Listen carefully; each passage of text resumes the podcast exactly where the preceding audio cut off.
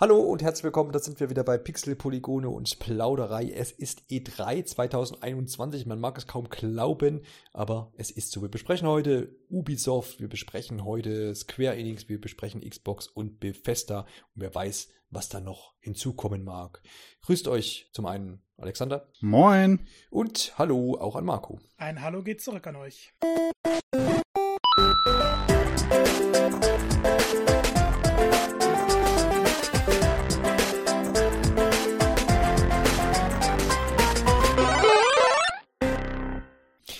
Ja, wir stecken mittendrin hier in dieser E3, die ja ausschließlich digital stattfindet. Ihr wisst das. Äh, das äh, läuft aber soweit ganz gut. Ich bin ganz überrascht, dass das also am, am, am Schnürchen wegläuft hier. Die ersten Events, wie gesagt, wie gesagt, jetzt schon durch und wir haben noch ja. so bisschen was vor uns, ne?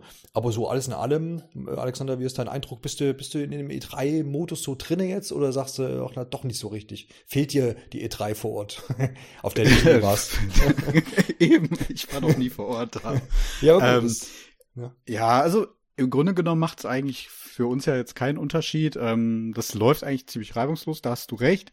Ist ein bisschen eigenartig zwischendurch, weil diese ganzen Präsentationen halt auf verschiedensten Kanälen laufen. Aber wenn man dann Probleme mit dem einen hat, kann man zumindest einfach den Stream wechseln.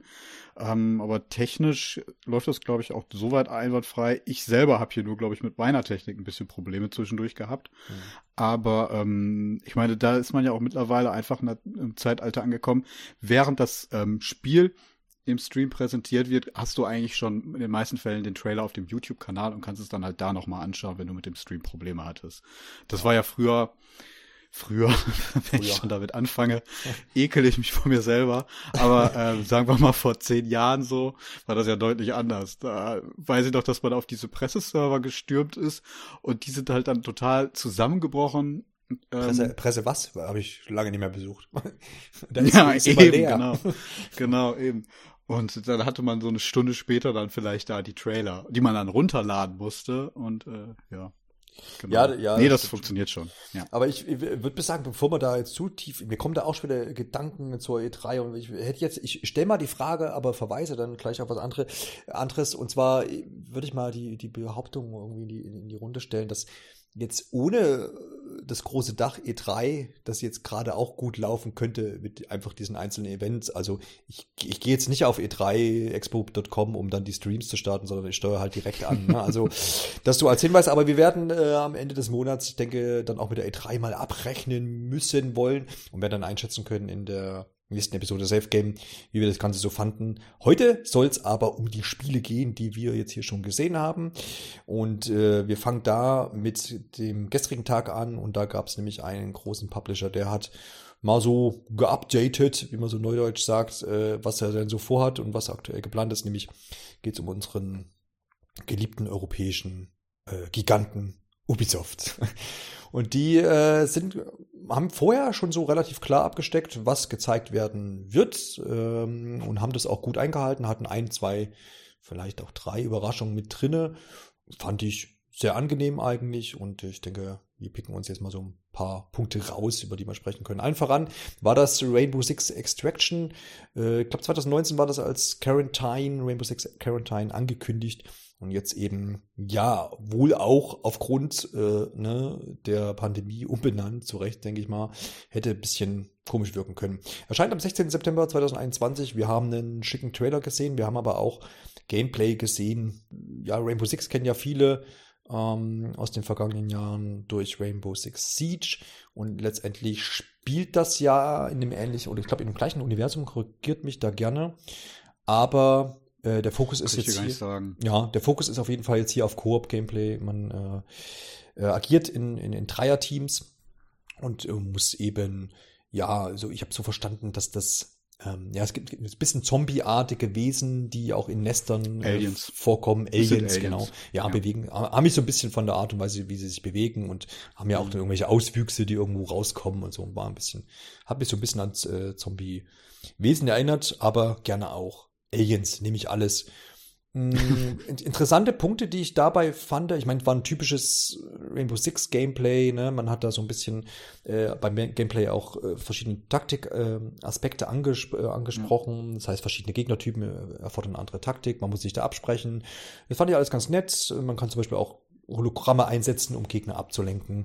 Wer da mehr Beispiele noch braucht, guckt euch das Gameplay gerne mal an. Ich fand's interessant, dass sie von vornherein jetzt gesagt haben, äh, dass die Crossplay anbieten. Das heißt, auf allen Plattformen wird man miteinander spielen können. Das ist doch eine schöne Sache, dass man auch in 2021, äh, vor allem jetzt bei diesen großen Spielen, das dann hinkriegt. Ich denke, Sony wird halt dann äh, dafür ein bisschen Geld kriegen, dass die auch mit, dass PlayStation quasi das Crossplay mit freigibt. Äh, so soll das ja wohl laufen. Aber das, das fand ich doch, fand ich doch ganz schön. Und mir hat's jetzt, um, um persönlich da meine Meinung noch abzugeben, ich habe so ein leichtes Interesse daran. So, also ich könnte mir das ganz gut vorstellen. Ne, ne, Dreierteams, da könnten wir drei uns doch dann zusammensetzen am 16. September und Aliens platt machen. Nee, aber also könnt, könnt mir das ganz spaßig vorstellen. Aber ich finde, sowas muss man halt auch mal, mal anspielen und dann gucken, wie, wie langzeitmotivationsmäßig das dann da abgeht oder ob das mhm. ähm, ja dann eher nicht so lange motiviert. Was waren so eure Eindrücke, Alexander? Du darfst gerne anfangen. Ja, also ich war jetzt auch gar nicht so abgetan vom Spiel. Ich fand die Präsentation auch ganz ansprechend, ähm, dass sie direkt viel Gameplay gezeigt haben. Das wurde dann auch mit Entwicklerkommentaren dann irgendwie versehen. Das haben, dem haben sie dann auch genügend Zeit und Raum dann während dieser Präsentation eingestanden. Das fand ich auch ganz gut. Wenn man sowieso nur so eine, sag ich mal, handverlesene Auswahl an Spielen hat, wie es halt bei Ubisoft der Fall ist, ähm, da macht es da auch Sinn, den Spielen dann entsprechend ja Raum dann da irgendwie einzugestehen, statt dann, wie wir das vielleicht auch von früher noch von diesen Ubisoft-Konferenzen auf der E3 kannten, äh, irgendwelche komischen Transaktionen auf der Bühne dann abzufahren. Vielleicht macht das da tatsächlich dann einfach mehr Sinn, die Entwickler dann da auch tatsächlich mal zu Wort kommen zu lassen. Ja, ähm, ich finde, es hat so ein bisschen was, es wirkte so ein bisschen wie, wie du schon, glaube ich, ganz gut beschrieben hast, könnte ich mir so als leichte Berieselung irgendwie dann vorstellen. Ne? Halt was, was man dann ganz gut auch wirklich zusammenspielen kann. Die Frage ist, wie taktisch wird's dann tatsächlich? Ich hatte schon den Eindruck, dass es weniger taktisch abläuft, wie beispielsweise Rainbow Six Siege.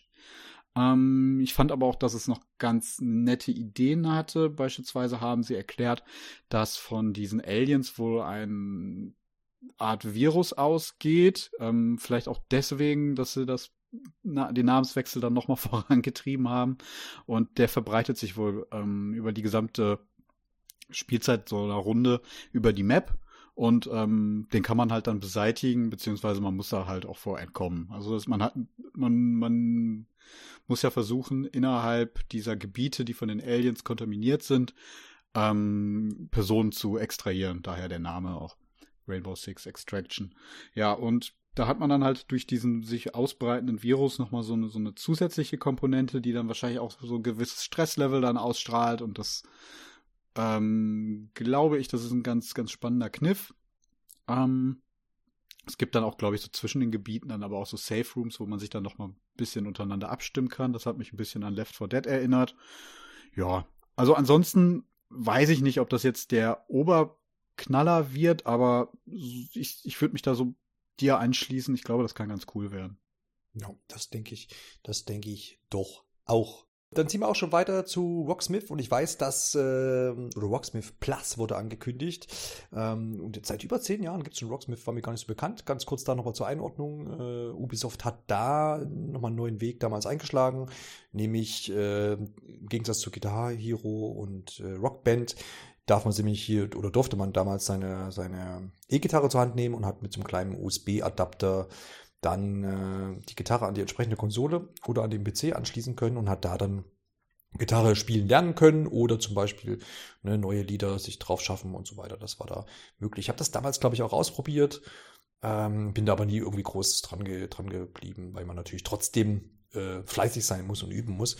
Jedenfalls geht es Rocksmith quasi in die nächste Runde und ich weiß, dass äh, Marco, du ja auch ein bisschen ähm, äh, musikalisch unterwegs bist und auch an der Gitarre äh, am Lagerfeuer man dich treffen kann, wenn man im Teutoburger Wald unterwegs ist. Wow. Wo auch. ja, müsst ihr mal drauf achten, ne? Also wer mal Wanderer ist. Es werden Legenden kann. davon erzählt. Also ich, ich möchte hier ja, an dieser ja, Stelle eben. nichts bestätigen. Die wurde mir auch zugetragen, deswegen, also ich habe es auch noch nicht live erlebt, aber es soll wohl sehr schön sein, Marco. Ähm, ja, ist das sowas, äh, wo du sagst, ähm, findest du cool, äh, dass, dass sie das weiter treiben und auch jetzt auf die Art und Weise, wie sie es, wie sie es so ein bisschen, jetzt gestalten ist ja ein bisschen offener, das Kabel ist zum Beispiel nicht mehr nötig, man kann jetzt dementsprechend auch eine Akustikgitarre sich äh, rannehmen, ähm, oder sagst du, nee, dieses Genre ist eigentlich echt irgendwie jetzt durch, oder findest du es eine coole Möglichkeit, dass Leute einfach jetzt auch wieder zur Gitarre greifen? Ich finde es persönlich super. Ich finde es sowieso ein bisschen schade, dass dieses ganze Musikgenre, was ja teilweise die Zeiten dominiert hat, äh, so komplett ausgestorben ist. Aber Rocksmith ist ja dann, also gerade Rocksmith Plus, weniger Spiel und mehr Lernsoftware schon. Mhm. Und das macht allgemein, also in diesem Fall halt Gitarren deutlich zugänglicher. Das ist bei mir, ich habe als Kind angefangen, immer von Noten abzuspielen etc. und denke mir dann manchmal, naja, war es jetzt die beste Möglichkeit, alles zu lernen? Und hier kannst du dich ja wirklich dran setzen, suchst dir ein Lied aus und hast dann verschiedene Versionen, mit denen du das lernen kannst. Gleichzeitig wird dann aber auch wieder mehr geboten. Und ich glaube, das wird eine ganz nette Sache, wenn es dann für PC und Konsolen kommt. Ich denke aber, gerade wenn's, äh, wenn die Mobile-Version erscheint, wird es dann ganz groß werden, weil es dann doch relativ leicht ist, eine Gitarre in die Hand zu nehmen, man legt sein Handy dann vor sich und spielt dann die Sachen ab und lernt ein bisschen was dabei.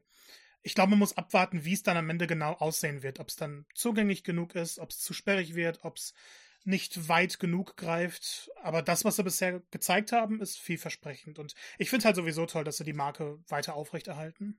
Ja, das definitiv. Und ich habe sehe so ähnlich wie du, dass man das tatsächlich so, so, so, einem, so einem Service macht quasi und dann, dann ähm, da natürlich auch ne, den Kunden zur, zum Zahlen bittet, aber das ist ja auch gar nicht ähm, ungewöhnlich jetzt, wenn man sich mal zum Beispiel einige Gitarren-Apps zum Lernen irgendwie anguckt. Ja. Äh, ne, da ist da bezahlt man auch irgendwie äh, dann irgendwie ein Abo oder bezahlt zumindest mal die App oder wenn man neue Songs will und vor allem ist das, finde ich, so der bessere Weg für die Zukunft, weil das mhm. hatte man damals bei Guitar Hero, aber auch beim letzten Rocksmith-Teil. Äh, wenn du dir da mal in, also in den Store gehst, du kannst dir diese Lieder einzeln kaufen, die nachher erschienen sind. Und das ist eine ganz nette ja. Idee, aber willst du dann wirklich für jedes einzelne Lied nochmal Geld ausgeben? Und wenn du stattdessen so einen Katalog hast, durch den du gehen kannst und sagen kannst, okay, ich habe auf alles Zugriff, wenn ich so und so viel bezahle, für diesen Monat jetzt zum Beispiel mal, dann ist das, glaube ich, motivierender, mehrere Sachen auszuprobieren. Weil wenn ich jetzt sagen muss, ich kaufe mir einen einzelnen Song als DLC und kann den ein bisschen lernen, dann weiß nicht, das, das verschenkt so ein bisschen das Potenzial und macht das alles wieder unzugänglicher. Also ich denke auch, äh, dass man sich da öffnet, zum einen auch für Smartphone öffnet und so ein bisschen losgelöster macht von diesem, von dieser Zusatzhardware. War zwar auch nur ein Kabel, aber ist ja trotzdem immer noch mal so, so, so vielleicht für den einen oder anderen eine Barriere und äh, bin gespannt, wie das funktionieren wird, vor allem auch in der Smartphone, Smartphone-Version, und wie viel Anklang das finden lassen. Das hat, also so wie sie es verkaufen zumindest und wie sie es angekündigt haben, hat schon, glaube ich, Potenzial, da irgendwie führend vielleicht auch zu sein. Ohne mich jetzt aber auch in diesem Markt groß auszukennen, aber so die Ambitionen, die sie eben auf dem Zettel da stehen haben, machen, machen, machen irgendwie Sinn und kann mir vorstellen, dass das dann auch durch die Decken, Decke in dem Bereich gehen kann.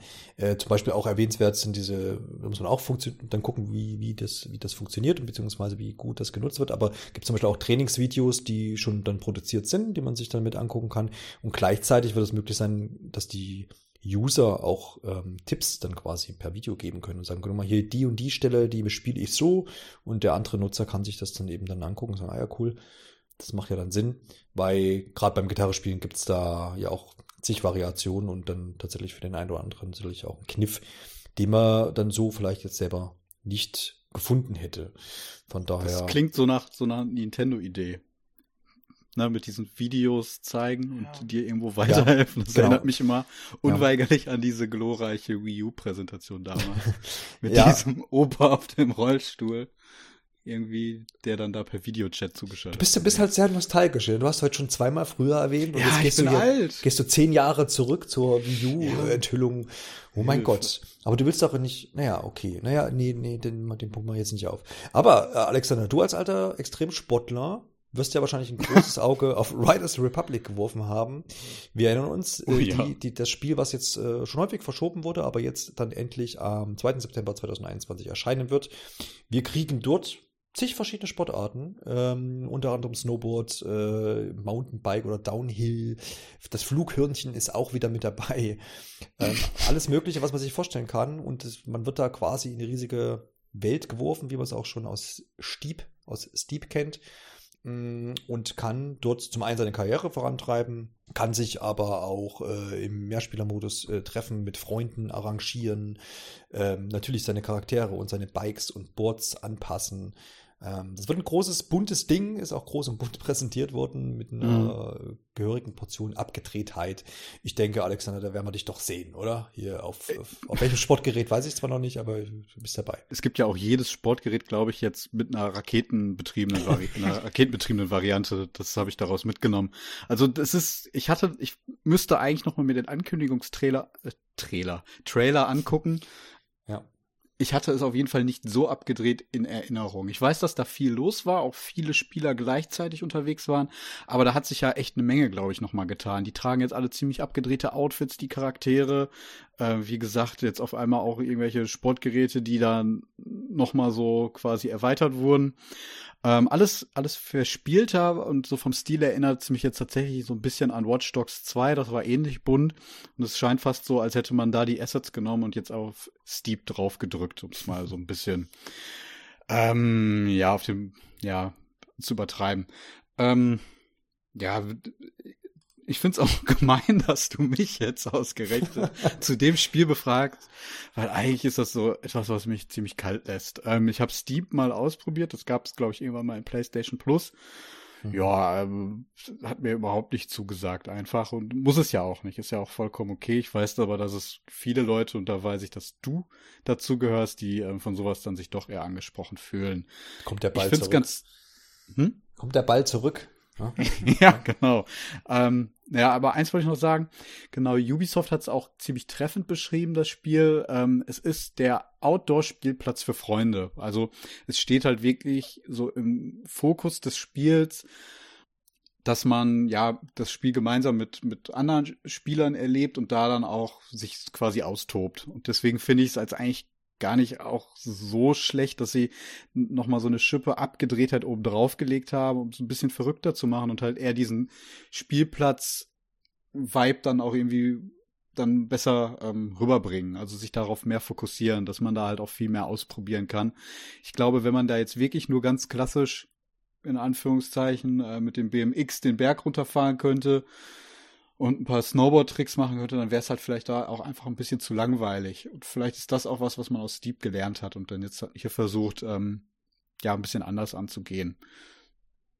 Ja. Ich bin halt aber trotzdem bei dem Spiel wohl eher raus.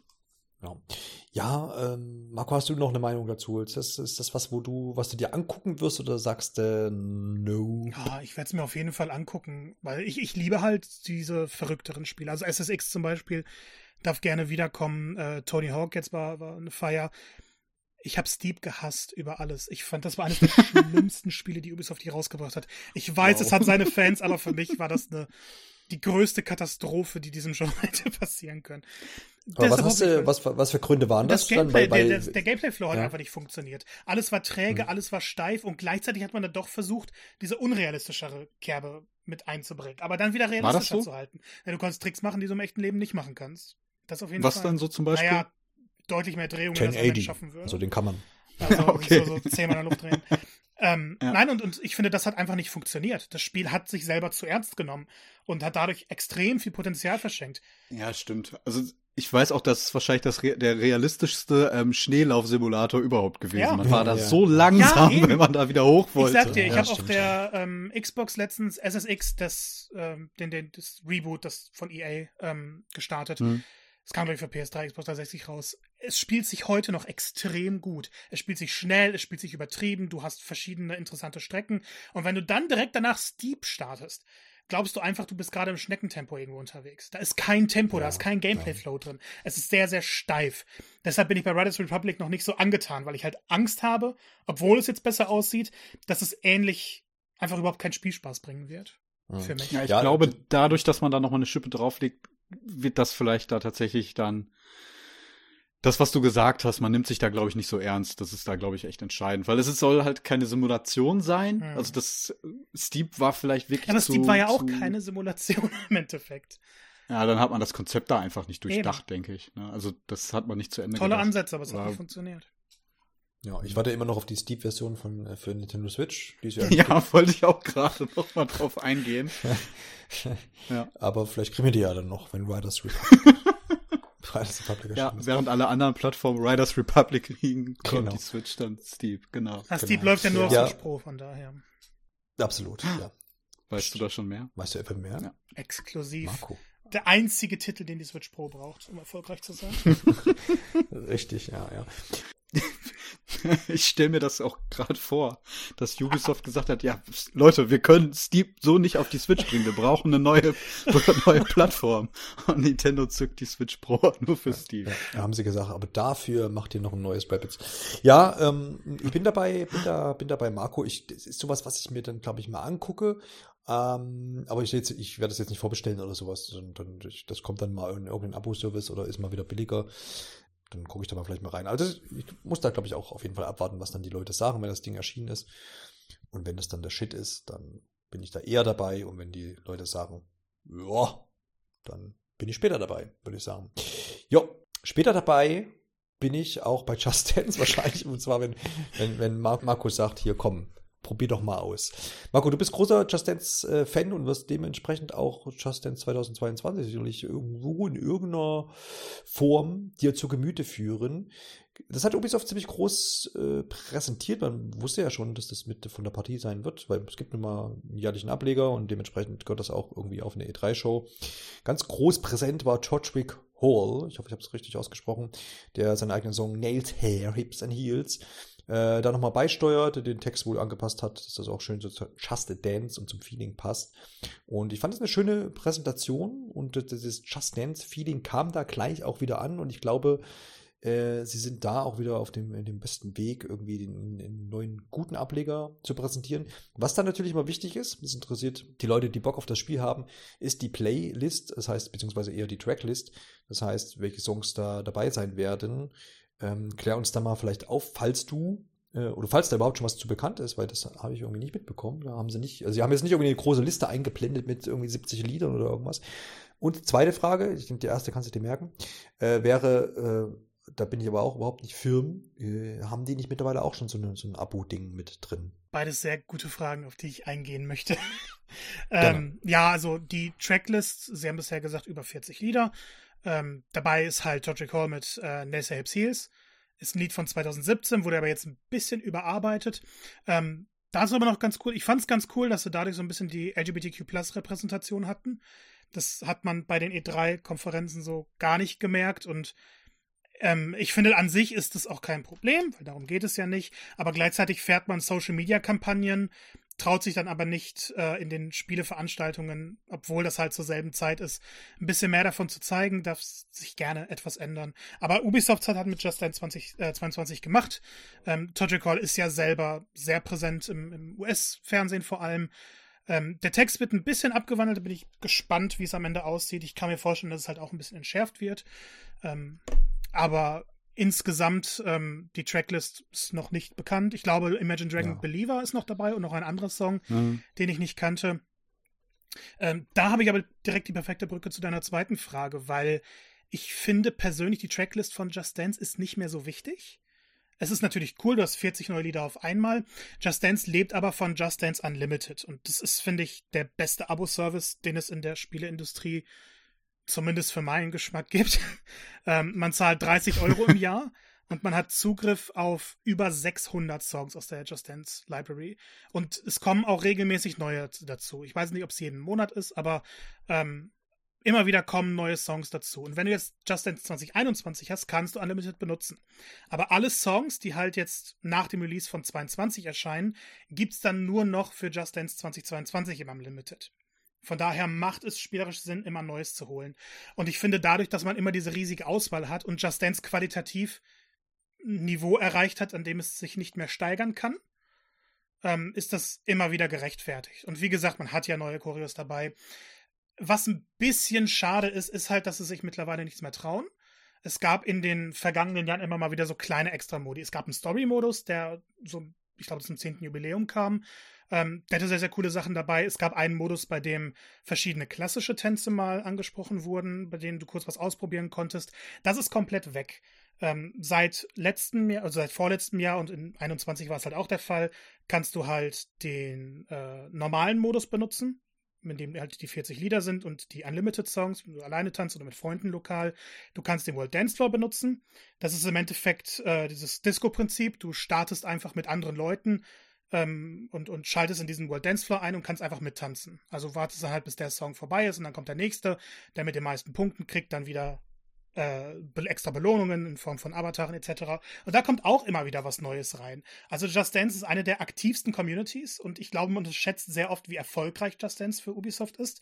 Gerade 21 und auch 20 haben sich während der Quarantäne, während der ganzen Corona-Pandemie extrem häufig verkauft. Von daher wurde ja auch die Wii zum Beispiel noch lange unterstützt. Und ähm, die ist jetzt raus. Ja, die ist jetzt raus, ja. Ich glaube, die war aber schon letztes Jahr raus. Okay. Ähm, ich habe hier gerade auch die Zahlen, das sind 138 Millionen Spieler und mehr als 80 Millionen verkaufte Kopien. Ja, das, ist, das spricht, finde ich, für sich und das wird nicht stoppen, weil sie in einem guten Tempo weitermachen und weil die Spielerzahl immer noch, also sich hält, teilweise steigt. Natürlich, äh, die Hochs werden nicht mehr erreicht. Aber das Prinzip, wie gesagt, es ist perfekt. Es kann nicht weiter verbessert werden in der Form, wie es aktuell ist. Und wenn sie extra neue Modi ja. reinpacken würden, wäre cool, aber ich bin jedes Jahr zufrieden. Also mich stellt sich jetzt dann so die Frage, ähm, ich habe mit Just Dance wirklich gar nichts am Hut. Ähm, du bist da jetzt anscheinend sehr ähm, drin in dem mhm. Thema.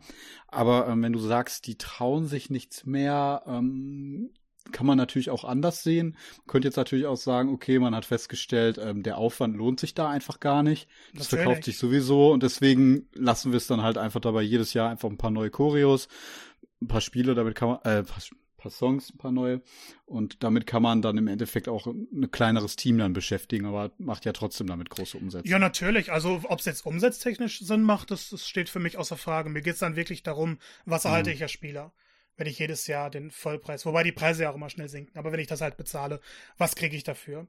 Und es wäre schön, wenn es mal mehr als nur das typische Song-Update wäre und die Möglichkeit, Unlimited mhm. weiter benutzen, also weiter auf dem neuesten Stand benutzen zu können. Also natürlich, da ist natürlich auch direkt wieder der Vergleich zu FIFA irgendwie, wo man ja auch das immer gerne vorwirft, da tut sich von Jahr zu Jahr nichts, wobei die ja auch da hin und wieder mal so experimentieren mit den Modi. Mhm.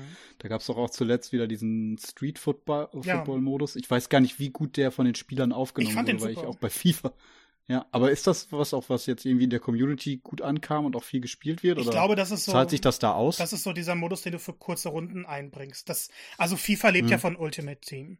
Da geht das Geld ran, daher ja, kommt genau. das Geld. Und alles andere ist einfach so, die Spieler zufriedenstellen. Und ich glaube immer, FIFA wird unterschätzt, weil mechanisch doch schon eine ganze Menge geändert wird. Das merkst du aber natürlich nicht, wenn du ab und zu mal FIFA spielst. Und die Leute, die ab okay. und zu FIFA mal spielen, das ist die Hauptzielgruppe für die Spiele. Und dann hast du die Core-Gruppe für Ultimate Team. Aber diese, diese hm. normalen Spieler, die genießen dann eben auch, wenn diese abwechslungsreichen Modi kommen. Ähm, am Street-Modus oder, oder ich glaube, er heißt anders, aber da wird immer wieder ein ja, bisschen was geändert. Das ja. ist jetzt das zweite Mal dabei gewesen.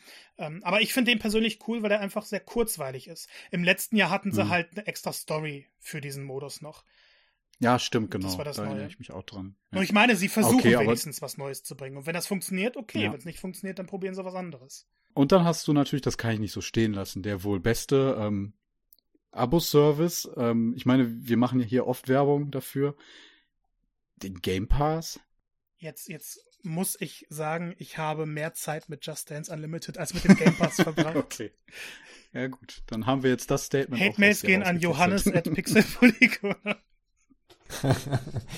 Ja, ja, äh, provoziert mich nur. Ihr werdet schon sehen, was ihr davon habt, wenn wir gleich Xbox besprechen. Ähm, aber zunächst äh, zu einer der Lieblingsspielereien äh, von Alexander.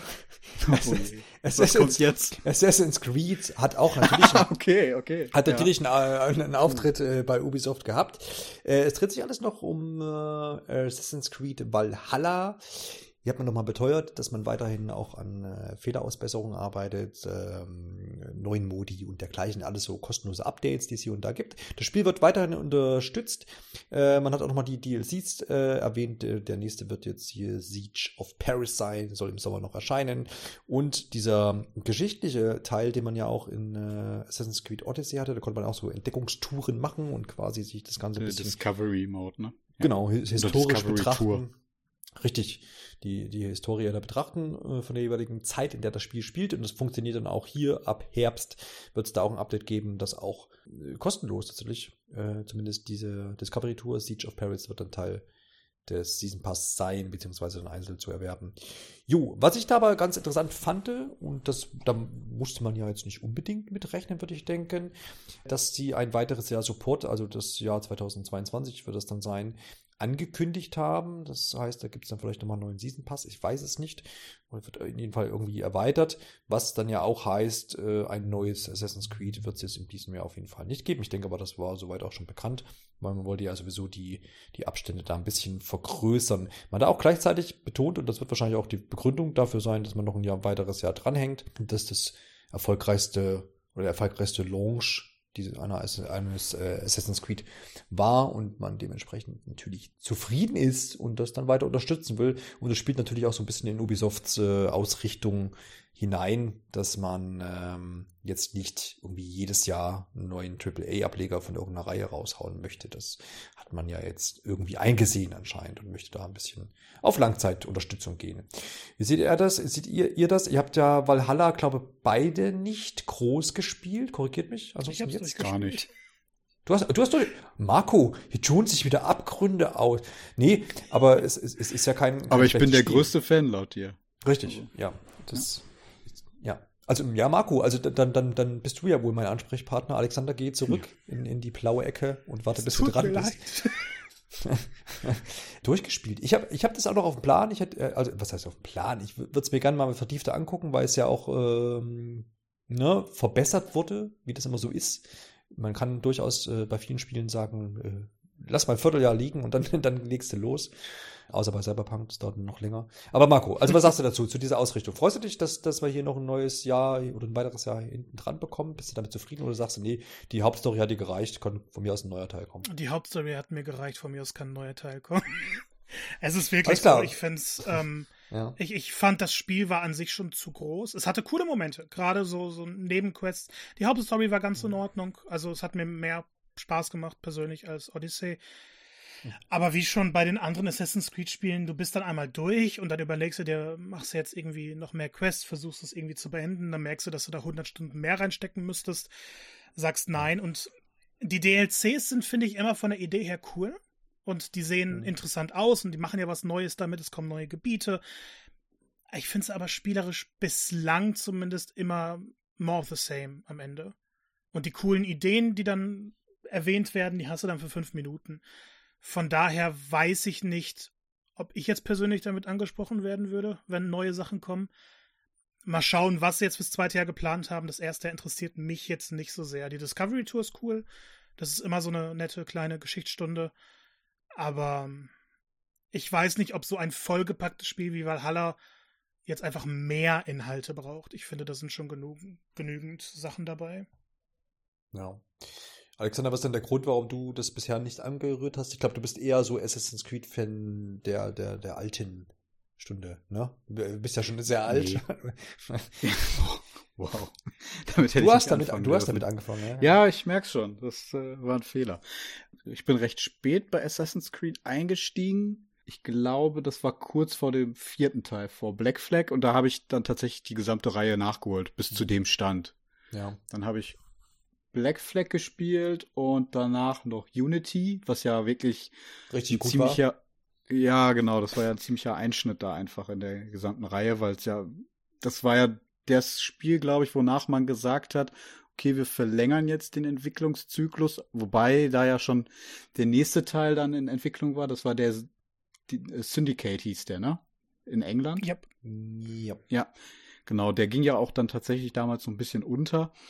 Und das war ja dann so ein Wendepunkt und danach kam ja dann auch, ähm, der in Ägypten heißt Origins. Origins genau. Ne? Ja, aber da bin ich dann auch tatsächlich nie wieder mit eingestiegen. Ich habe ähm, Odyssey installiert, aber auch, glaube ich, nur mal kurz reingeguckt und dann auch nicht groß weitergespielt. Aber irgendwie hat mich die Reihe da auch verloren. Weil auch, glaube ich, also das hatte aber auch so einen anderen Grund. Bis zum dritten Teil hatte man ja noch diese ähm, Desmond-Story, die ja mhm. so einen gewissen roten Faden da durchgezogen hat. Und ab da wurde das ja auch immer weniger. Und ich glaube, das, das war auch für mich so ein Grund, weshalb ich so ein bisschen das Interesse verloren habe, da jeden Teil durchzuspielen. Finde ich aber sau interessant, dass du genau bei Origins, weil da hat die Reihe so einen Bruch erfahren. Da wurde es ja mehr vom Kampfsystem mhm. her auch und, und also so ein bisschen behäbiger nochmal und vom Ablauf mehr wie ein Rollenspiel dann geprägt. Origins hat die Reihe so ein bisschen abgebrochen. Aber gerade da haben sie dann versucht, so ein bisschen die Story von 1 bis 3 wieder relevant zu machen. Das hat dann nicht funktioniert. Okay. Also es gibt so, so, ja, gut, so Charaktere, die dann, oder ein Charakter, der dann da vorkommt, aber dann auch immer nur so ganz kurz, weil sie immer den Fokus auf die Hauptsache, also auf die Vergangenheit legen. Und dann das war ja nie anders eigentlich. Das war ja auch in den ersten Teilen tatsächlich. Ja, aber so. du hast, ja du hast Desmond ne? ja schon aktiver gespielt. Ja, also gerade so in drei. Und das hast du eigentlich nie wieder. Du hast immer so kurze Passagen, wo mhm. du jemanden spielst und sie versuchen jetzt aktuell wieder was zu haben, was alles zusammenführt. Aber sie erzählen nie wieder eine große Geschichte so. Ja. Also du weißt, was ich meine. Also das ist, ja genau. Also das ist, glaube ich, einer der Gründe, weshalb mich das ein bisschen verloren hat. Dann halt der ja, sagen wir mal, dieses dann doch eher Bugfest-mäßige Unity. Mhm. Wobei mir das so, also an sich hatte das schon coole Ansätze und das hat mir auch streckenweise gefallen, aber irgendwie hat es mich auch verloren. Das wird auch alles dann irgendwie, glaube ich, damit dann mir auch ein bisschen schon zu groß. Mhm. Ähm, und das ist jetzt auch bei den aktuellen Teilen, die jetzt ja diese riesigen Open Worlds haben, dann auch einfach so, wenn ich höre 200 Spielstunden, ähm, ist das für mich auf jeden Fall etwas, was mich ja, da schon abschreckt. Ich habe den großen und Fehler gemacht und Origins bis zu Platin gespielt. Und oh das ist, glaube ich, das einzige Mal, dass ich sagen kann, ich habe 20 Stunden lang gespielt, ohne eine Minute Spielspaß zu haben. Also bis heute hm. nicht, wieso ich es gemacht habe. Ja, aber das war ja auch schon bei dem, ähm, also das war ja auch schon bei, weiß ich nicht, den nach zwei war es ja auch schon so, dass man so, so absurde Sammelquests hatte. Man mhm. musste da irgendwie, weiß nicht, wie viele Federn sammeln und so, um das Spiel zu komplettieren. Bei Unity weiß ich noch, da waren auch viele Nebenmissionen, die überall aufgeploppt sind, aber auch unsagbar langweilig und nichtig auch einfach für mich. Und ähm, dann brauche ich nicht so eine große Spielwelt, wenn die dann sowieso mit, mit quasi nichts gefüllt ist. Ähm, ich weiß nicht, ob mich die Reihe nochmal irgendwann wieder abholt. Vielleicht würde ich es mal mit Valhalla probieren. Es ist nicht so, dass ich da jetzt abgeneigt bin, aber es ist, ist halt auch einfach wieder ein riesiges Projekt, was man sich dann da einfach vornimmt. Ja, ähm, ja ich sehe aber jetzt diese, ähm, diese Entscheidung, das jetzt nochmal zu verlängern, die Unterstützung des Spiels, eigentlich sehr positiv, weil ich dann gespannt bin, wo, ähm, ja, was man mit der zusätzlichen Zeit da jetzt macht. Ob man jetzt nach diesem letzten Umbruch seit Origins ähm, da noch mal so ein ja noch mal was Neues sich wieder ausdenkt oder vielleicht noch mal ein bisschen die Richtung ändert. Mal schauen. Ja, ja, es hat ja, ich meine, wird ja bei vielen Spielereien gezeigt mittlerweile, dass so eine längerfristige Unterstützung durchaus Sinn macht. Zum einen wirtschaftlich, aber eben auch, weil dann die, die, die Leute tatsächlich wieder ähm, dabei bleiben oder dann überhaupt erst darauf kommen. Das ist schon so eine Sache, die man, glaube ich, glaube ich, vermerken kann äh, dass dann, dass dann auch die Langzeitverkäufe dann dadurch auch nochmal angekurbelt werden. Ne? Ich meine, es gibt immer die Leute, die ab Release dann da irgendwie zugreifen oder dann sagen, ja, bin ich dabei, ich habe eh Bock. Ähm, aber wenn man immer wieder so Highlights vielleicht setzt und das länger unterstützt, dann geht es ja wahrscheinlich vielen Leuten jetzt wie, wie mir vielleicht oder auch jetzt Alexander dir, die sagen dann, ja, vielleicht guck es mir ja dann doch nochmal an. Und, und ähm, dann kann das natürlich auch der Beginn einer wunderbaren Freundschaft zwischen Assassin's Creed Valhalla und dem Spieler sein. Ähm, also why not, ne? Und ich bin, bin da jetzt auch eher positiv gestimmt und äh, ich brauche jetzt da nicht irgendwie jedes Jahr oder alle zwei Jahre gleich wieder ein neues Assassin's Creed, zumal das ja auch in der letzten, in der Vergangenheit dann quasi eben gezeigt hat, dass das halt auch nicht gut funktioniert hat, ne? Du hast ja erwähnt, Unity, dieses verpackte Spiel da und äh, dann, dann fehlt es irgendwie dann auch da an, an einem Konzept, an einem Gescheiten und mhm. Das scheint ja jetzt ähm, das mit Odyssey und vor allem jetzt auch mit Valhalla ganz gut zu funktionieren. Deswegen vollkommen nachvollziehbar. Ganz groß am Horizont steht aber für Ubisoft dieses Jahr Far Cry 6. Das ist ja schon länger angekündigt und äh, der gute Alexander, aber jetzt ist, ist, ist äh, genau der Punkt, wo du, wo du richtig Bock hast. Denn du hast uns vorhin schon erzählt im, im Vorgespräch, dass du äh, großer Far Cry 5 ähm, Fan geworden bist in den letzten Tagen. Und dementsprechend bereitest du dich auf Far Cry 6 vor. Ja, ich, ich möchte das noch mal ein bisschen korrigieren. Ich habe gestern wieder angefangen, Far Cry 5 zu spielen. Mhm. Ich habe es letztes Jahr schon mal angefangen und irgendwie war mir jetzt danach, das noch mal weiter zu spielen. Sein O-Ton war, er wollte was mit Open World und Ballern oder sowas, hat er, glaube ich, gesagt. ja, genau so, das trifft's eigentlich ziemlich genau. Ja. Und äh, das kriegt man halt bei Far Cry. Und ich finde, das reicht auch. Weil wenn ich ein Far Cry kaufe, dann möchte ich, glaube ich, auch nur das. Und da muss man sich auch, glaube ich, gar nicht viel vormachen. Mhm. Ich glaube nicht, dass das die storyreichsten Spiele irgendwie sind. Die können zwar immer auch ganz coole ähm, ja, Schurken designen und bei Far Cry 6 haben sie ja jetzt sich da auch mit Giancarlo Esposito, ähm, einen ziemlichen ikonischen Bösewicht-Darsteller ähm, ans Land gezogen. Aber es ist jetzt auch nicht so, dass die ja dann tatsächlich so viel Platz im Spiel dann einnehmen, weil man den größten der Großteil der Zeit ja dann doch irgendwie von einer Mission zur nächsten dann auf der riesigen Open World dann rennt. Ja, aber das Setting gefällt mir bei Far Cry 6 jetzt. Ich bin auch zumindest auf die paar Cutscenes gespannt, in denen man ihn sehen wird, als, ich weiß gar nicht, wie er jetzt genau heißt in dem Spiel. Ähm, er spielt ja einen Diktator da. Ähm, ja. Und ähm, so von dem, was man bisher gesehen hat, sieht's halt ja stark danach aus, dass man auch genau das wieder kriegt, wieder ein bisschen durch die Open World heizen und ballern. Ja. Genau. Ja, genau. Marco, hast du auch äh, auf Ballern Bock? Ich sag, Far Cry ist immer Comfort Food Video Games. Ähm, ja. Es ist halt genauso, wie Alex beschrieben hat. Ich dachte immer noch, sie können ein bisschen was Cooles aus der Reihe machen. Also Blood Dragon war damals cool. Ich glaube, man könnte das auch, ja. Ja, also ich, ich, ich, fand, ich fand Blood Dragon gut und dann haben sie ja Primal, das fand ich stinklangweilig. Und hm. ähm, dann gab es ja noch Far Cry New Dawn, hieß es. Und da sind sie mir dann wieder nicht. Also, das war dann das, was dieselbe Welt von 5 hatte, nur 20 oder 30 Jahre in der Zukunft spielte. Und das war mir dann wieder nicht verrückt genug. Das war irgendwie dasselbe Spiel nochmal, so kam es einem vor. Von daher glaube ich, Far Cry müsste sich einfach nicht so ernst nehmen. Was gerade bei dem Thema von Sex sowieso nicht funktionieren wird. Ähm, aber mhm. so blöd es sich anhört. Das nimmt sich sehr ernst jetzt, ja. So blöd es sich anhört, ich finde die DLCs und Spin-offs von Far Cry immer interessanter als die Hauptspiele. Ich glaube, wenn man auch dieses komplett abgedrehte will, dann muss man eher so zu Just Cause. Tatsächlich. Das ist dann wieder ja, kein Ego-Shooter. Ja, ist halt nochmal eine Schippe drauf, das stimmt schon. Ja.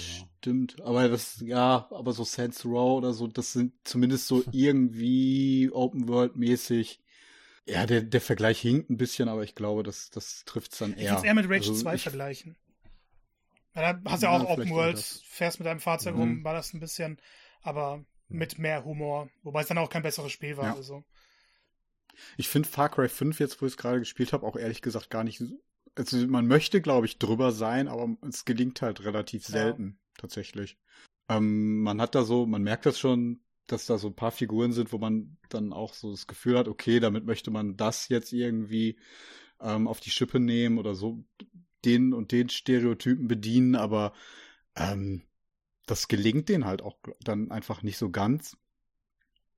Ich bräuchte es aber auch ehrlich gesagt nicht. Also für mich ist es halt wirklich einfach durch die Open World heizen und dumm rumballern und dabei halt noch vielleicht ein paar nette Gameplay-Kniffs irgendwie, dass ich, weiß ich nicht, diese Basen, die man da einnimmt, halt auf verschiedene Arten und Weisen einnehmen kann. Und man bei fünf hatte man ja die Unterstützung durch ähm, die verschiedenen Helfer dann ganz präsent dabei.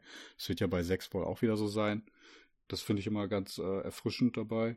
Dadurch fühlt es sich nicht immer so repetitiv an, weil man dann einfach selber immer ein bisschen anders vorgeht. Oder sich halt auch einfach so ein Gefecht einfach mal ganz anders entwickelt. Ja, ich glaube, man könnte mehr aus der Reihe rausholen und aus der Prämisse, die man da hat, wenn man sich so ein bisschen von der Open World ähm, lösen würde. Weil für mich ist Open World einfach narrativ halt einfach immer ziemlich schwierig dann zu vereinbaren du kannst halt in so einer offenen Spielwelt, in der ich mir immer selbst entscheide, also in der ich immer selbst entscheiden kann, wie es eigentlich weitergeht, ist es schwierig, irgendwie eine stringente Story zu erzählen. Und das passt da einfach nicht aufeinander. Spider-Man. ja. Ja. Ja. Ja. Oh, ich dachte, das wird jetzt mehr Anklang. ja, aber Spider-Man ist auch irgendwie, das habe ich aber auch line also linearer im Kopf. Ja, ja. Ja, weil man es linearer spielt, glaube ich, mhm. weil da nicht so viel Ablenkung genau. Du hast da auch Nebenmissionen, aber es sind ja, deutlich aber, weniger. Auch. Ja, das ist nicht so ein Spielplatz-Ding, glaube ich. So ein, mhm. Ja, ja, genau. So Sandbox, ja. Ja, das stimmt. Sandbox, wohl. das trifft's da, glaube ich, besser, ja. Mhm. Genau. Genau. Absolut. Ist doch schön, wenn wir uns einig sind. Und ich finde es ja auch immer ganz gut, wenn man, wenn man das braucht man ja auch ab und zu mal. Gibt ist ja wie so Kinofilme, wo du weißt, du gehst da rein, kriegst eine nette Unterhaltung, gehst wieder raus und äh, du weißt genau vorher, was du, was du zu erwarten hast und das bekommst du dann auch. Und wenn das bei Far Cry 6 so ist, dann ist es doch auch vollkommen in Ordnung. Klar, ja, Trauen. Wir alle würden lieber erzählen, dass wir ständig Arthouse-Filme gucken. Ne? Nein, aber ich glaube, ich glaube, trauen, trauen könnten die sich sicherlich. Man könnte mit der Reihe sicherlich auch was machen. Aber es ist für Ubisoft natürlich auch eine ziemlich sichere Bank, so das dann halt auch durchzuziehen. Ja. Ich meine, genug Leute kaufen das, es ist erfolgreich. Also warum da jetzt äh, nochmal groß, groß abrücken? Und man liest ja jetzt schon, dass viele Leute da irgendwie Bock drauf haben und dann, dann ist es doch auch in Ordnung. Überlassen wir doch den Experimenten äh, anderen. Schön war, wenn es nicht vorher schon wieder bekannt gewesen wäre. Nee, also ich habe mich wirklich gefreut drüber und habe auch irgendwie Lust drauf und ich fand es wieder herrlich. War auch schön präsentiert. Ich rede von Mario und Rabbits Sparks of Hope die Fortsetzung zu Mario Rabbits Kingdom Battle unter den Fittichen von Ubisoft Milan. War auch vorher schon so. Ubi Paris unterstützt noch mit. Ich weiß nicht, ob das beim ersten Teil auch schon so war, aber mir interessiert es auch. Schön war äh, die ganze Szene, denn es wurde eröffnet mit so einem Cinematic-Trailer und es, da war einfach wieder dieser Humor, dieser Rabbits-Humor gemischt mit den Nintendo-Charakteren. Wir, wir haben doch alle über diese lustlose in der Ecke stehende Rosalina, Rosalina gelacht. Beziehungsweise Rabbit Rosalina war es. Ja, komm, ich lag flach. Nee, es war schon, es war schön. War ein schöner Moment, fand ich zumindest. Aber das könnt ihr ja gerne gleich noch revidieren, ihr alten, humorlosen Mitpodcaster. Kurz zusammengefasst, 2020 soll es irgendwann erscheinen. Da gibt es noch nichts Konkreteres. Ich, so heißer Tipp von mir. 2022, oder? Mhm. Habe ich gesagt, oder? Habe ich doch gesagt. Nee, hast, hast du nicht 2020 gesagt? Ach, komm. 2022 ich bin alt. Wird, wird, du bist alt, wird es erscheinen. Ähm, und äh, ja, ich, also genau, heißer Tipp, das wollte ich sagen. Ich vermute mal, leg mich da jetzt einfach mal fest, ganz spontan. Erstes Jahresviertel, also erstes Quartal, sagt man so schön. Die Rabbits und damit auch die Charaktere aus dem äh, Mushroom Kingdom verschlägt es in, in, in eine Galaxie, sind auf, unterwegs auf einem Raumschiff und die, die, die Kursa ist der Name des Rivalen und man hat gleichzeitig die Sparks als Verbündete. Und diese Sparks sind so kleine, knuddliche Lebewesen, die sind nämlich gekreuzt aus Rabbits und den Lunas, die man aus äh, Super Mario äh, Galaxy kennt. Dieses kleine, diese kleinen gelben Wesen. Das ist so ein bisschen alles der Aufhänger. Vom Gameplay her hat man auch ein bisschen was gezeigt aber so tiefgründig, äh, dass man jetzt schon alle äh, Karten offengelegt hat, äh, bei weitem nicht. Man kriegt hier auch wieder ähm, das übliche Gameplay aus Teil 1, würde ich sagen. Es soll wohl so ein bisschen mehr mit Bewegungsfreiheit punkten können. Und äh, obendrein wird man natürlich noch mehr Charaktere haben, dann als die bereits schon angekündigte Rosaline als Rabbit. Äh, da bin ich gespannt, was da noch kommen wird. Und ich fand die ganze Präsentation dieses Spiels einfach wieder sehr charmant. Das war auch wieder David Soliani mit an Bord, den wir alle noch kennen von damals, der dann in Tränen ausgebrochen ist, weil er das Spiel machen kann. Er war diesmal nicht ganz so nah am Wasser aufgrund ne, der Aufzeichnung und so, aber trotzdem immer noch ein cooler Typ irgendwie. Und bin sehr gespannt auf das Spiel und freue mich drauf. Und äh, man hat es ja so ein bisschen auch erwartet, dass das fortgesetzt, weil, äh, fortgesetzt wird, weil es ja auch sehr, sehr, sehr erfolgreich war. Marco, du hast es ja auch schon im Leak vorher mitbekommen. Ja, hast du damit gerechnet, dass es jetzt schon in Anführungsstrichen kommt?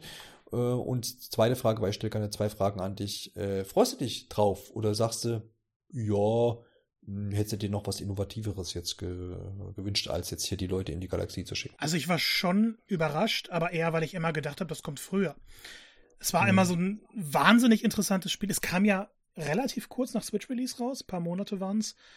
Ja. Und danach kam einfach nichts mehr. Es gab keine Ankündigung, es, es, gab nicht noch. Und das hatte halt immer wahnsinnig viel Potenzial. Es kam der DLC mit Donkey Kong, der fand ich qualitativ nochmal besser war als das Hauptspiel. Aber es, es wirkte so ein bisschen, als ob sie es jetzt einfach vergessen. Und dann finde ich es aber wieder ganz cool, dass sie das sehr lange geheim halten konnten und mhm. ähm, die ganze Zeit im Hintergrund an der Fortsetzung gearbeitet haben. Und was gerade der Trailer gezeigt hat, fand ich du hast ja bereits gesagt, mehr Bewegungsfreiheit. Und alles wirkt ein bisschen schneller, ein bisschen dynamischer, weil der erste hat sich noch ein bisschen von XCOM festhalten lassen, fand ich. Also hm, relativ langsames Tempo, relativ mechanisch. Ähm, und das hier wirkte jetzt dynamisch. Ob es so sein wird, keine Ahnung. Aber ich fand hm. den ersten schon toll. Ich fand den ersten fehlte so ein bisschen die Abwechslung. Die Cutscenes waren toll, aber die Welten waren halt sehr klassisch Mario. Und obwohl der Humor gut funktioniert hat, war es von Gebiet zu Gebiet irgendwie immer dasselbe. Sowohl vom Gameplay als auch von der Atmosphäre. Und das war immer gut. Aber es konnte mich dann nicht bis zum Ende wirklich begeistern. Dann kam der DLC, der hatte, finde ich, ein paar kreativere Ideen. Und wenn man jetzt schon sieht äh, in den Trailern, dass äh, in verschiedene Welten reisen, also Planeten bereisen, und da dann halt auch neue Ideen bringen können, die jetzt nicht so, wir bieten eine Graslandschaft, eine Wüste, eine Lavaregion etc. an, ähm, dann kann dem ganzen Spiel noch viel mehr Charme verliehen werden.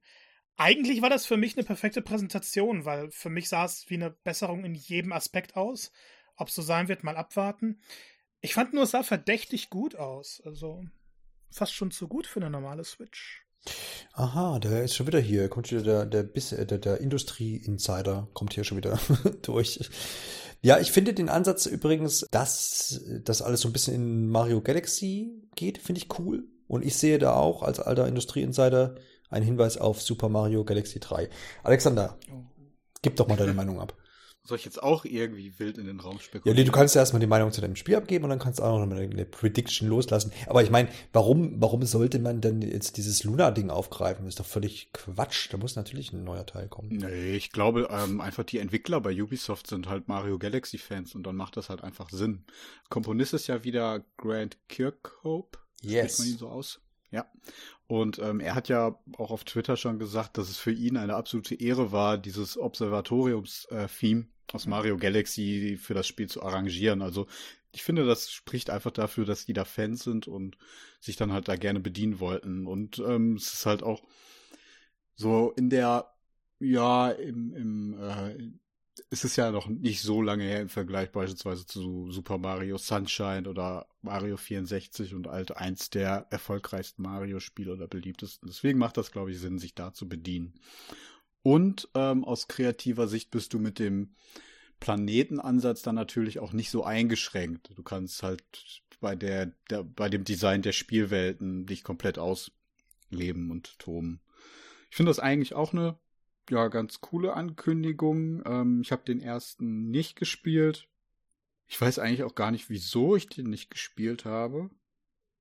Bestimmt keine Zeit gehabt oder so. Was, Sicherlich was, irgendwie sowas. was war da los? Ich, ich weiß es nicht, aber auf jeden Fall ist das halt total an mir vorbeigegangen. Ja, es macht halt einfach Sinn, dass sie da jetzt nochmal einen zweiten Teil bringen. Der erste hat sich gut verkauft, er kam gut an. Also vielleicht ähm, wirklich reiche ich mich da bei Marco ein, warum jetzt erst? Ähm, 2017 kam ja, das ist natürlich schon einiges an Zeit, aber Sie haben auch bei der Präsentation gesagt, dass man ähm, großen Wert darauf gelegt hat, das Spiel in ja, allerlei Hinsichten auch zu verbessern im Vergleich zum Vorgänger. Und wenn man sagt, okay, man, man hat da viel experimentiert, dann brauchte man vielleicht auch einfach die Zeit, um zu dem Stand jetzt zu kommen, den man da hat. Ähm, vielleicht kann man da auch ganz abgedroschen einfach sagen, besser spät als nie. Und ähm, schön zu wissen, dass da jetzt auch nochmal ein großer Dritthersteller-Titel bald für die Switch ansteht. Ja, was ich, was man ja damals bei der Ankündigung, als es so losgelassen wurde, da hatte man ja so ein bisschen das Gefühl, Ubisoft und Nintendo sind schon ganz schön gute Freunde. Kann man, das Gefühl ist, glaube ich, auch immer noch da. Aber ich weiß, dass damals auch aufkam, dass man sich da so ein bisschen noch mehr draus erhofft hat bis auf dieses eine Spiel. Und da ist aber nichts bei rausgekommen. Also gab dann so Mutmaßungen, ja, vielleicht kommt ja noch ein anderes Exklusivspiel irgendwie oder man, man macht dann irgendwie in, in die andere Richtung noch was. Vielleicht kommt auch mit den Rapids noch mal ein bisschen mehr. Aber es wurde ja alles jetzt nicht groß aufgegriffen. Marco, hast du dir, meinst du, das ändert sich noch mal oder bleibt das da bei diesem Spiel und äh, das war's? Ich glaube, Leute lesen in solche Sachen immer ein bisschen sehr viel rein weil hm. Nintendo und Ubisoft haben immer eine lange Partnerschaft gehabt. Ähm, auf dem 3DS gab es auch relativ viele Ubisoft-Spiele. Auf der Switch immer mal wieder was, so die großen Sachen, dass die nicht rüberkommen, verständlich irgendwie. Bis auf Steep. Ich tue mal so, als ob gerade nichts gesagt worden wäre. Jetzt habe ich meinen Faden verloren. Oh, Entschuldigung, Nein, nein, das wollte ich nein, nicht. Quatsch. Mit meinem Ähm, blöden Einwurf, ja. Nein, also die, die haben dann jetzt halt eine Kooperation geschlossen für Mario und Rabbits und dass dann viele gesagt haben, so, oh, das ist eine große Freundschaft. Am Ende bleibt es eine Business-Entscheidung und da werden beide Firmen da kooperieren, wo es Sinn macht. Da, wo es keinen Sinn macht, werden Ja. sie es nicht machen. Also dieses ganze sehr familiäre, gerade bei Ubisoft sollte man, finde ich, ein bisschen in den Hintergrund packen und realistischer denken. Nichtsdestotrotz ist es halt eine relativ revolutionäre Partnerschaft gewesen, weil Mario und Rabbits, das, das wirkte so wie ein, Match made in heaven. ja, eher genau das Gegenteil. so, das wird niemals Findest du? passieren, das ist viel zu merkwürdig. So war damals meine Meinung, als die Gerüchte aufkamen. Echt? Ich fand, das passt Echt? überhaupt nicht. Und dann kam es Nee, das habe ich ganz anders wahrgenommen. Finde ich auch interessant. Echt? Aber am Ende war ich ja auch von überzeugt. Also, ähm, ich, ich glaube nur, Ubisoft wird da nicht drüber hinausgehen. Und ah, jetzt will ich den Bogen spannen, mir fällt nichts Passendes ein. Aber es wäre cool, wenn sie eine Welt besuchen werden, auf der ein gewisser Rayman lebt, der irgendwo im Schrank bei Ubisoft gerade eingeht. Seine, seine Gliedmaßen sucht, ja.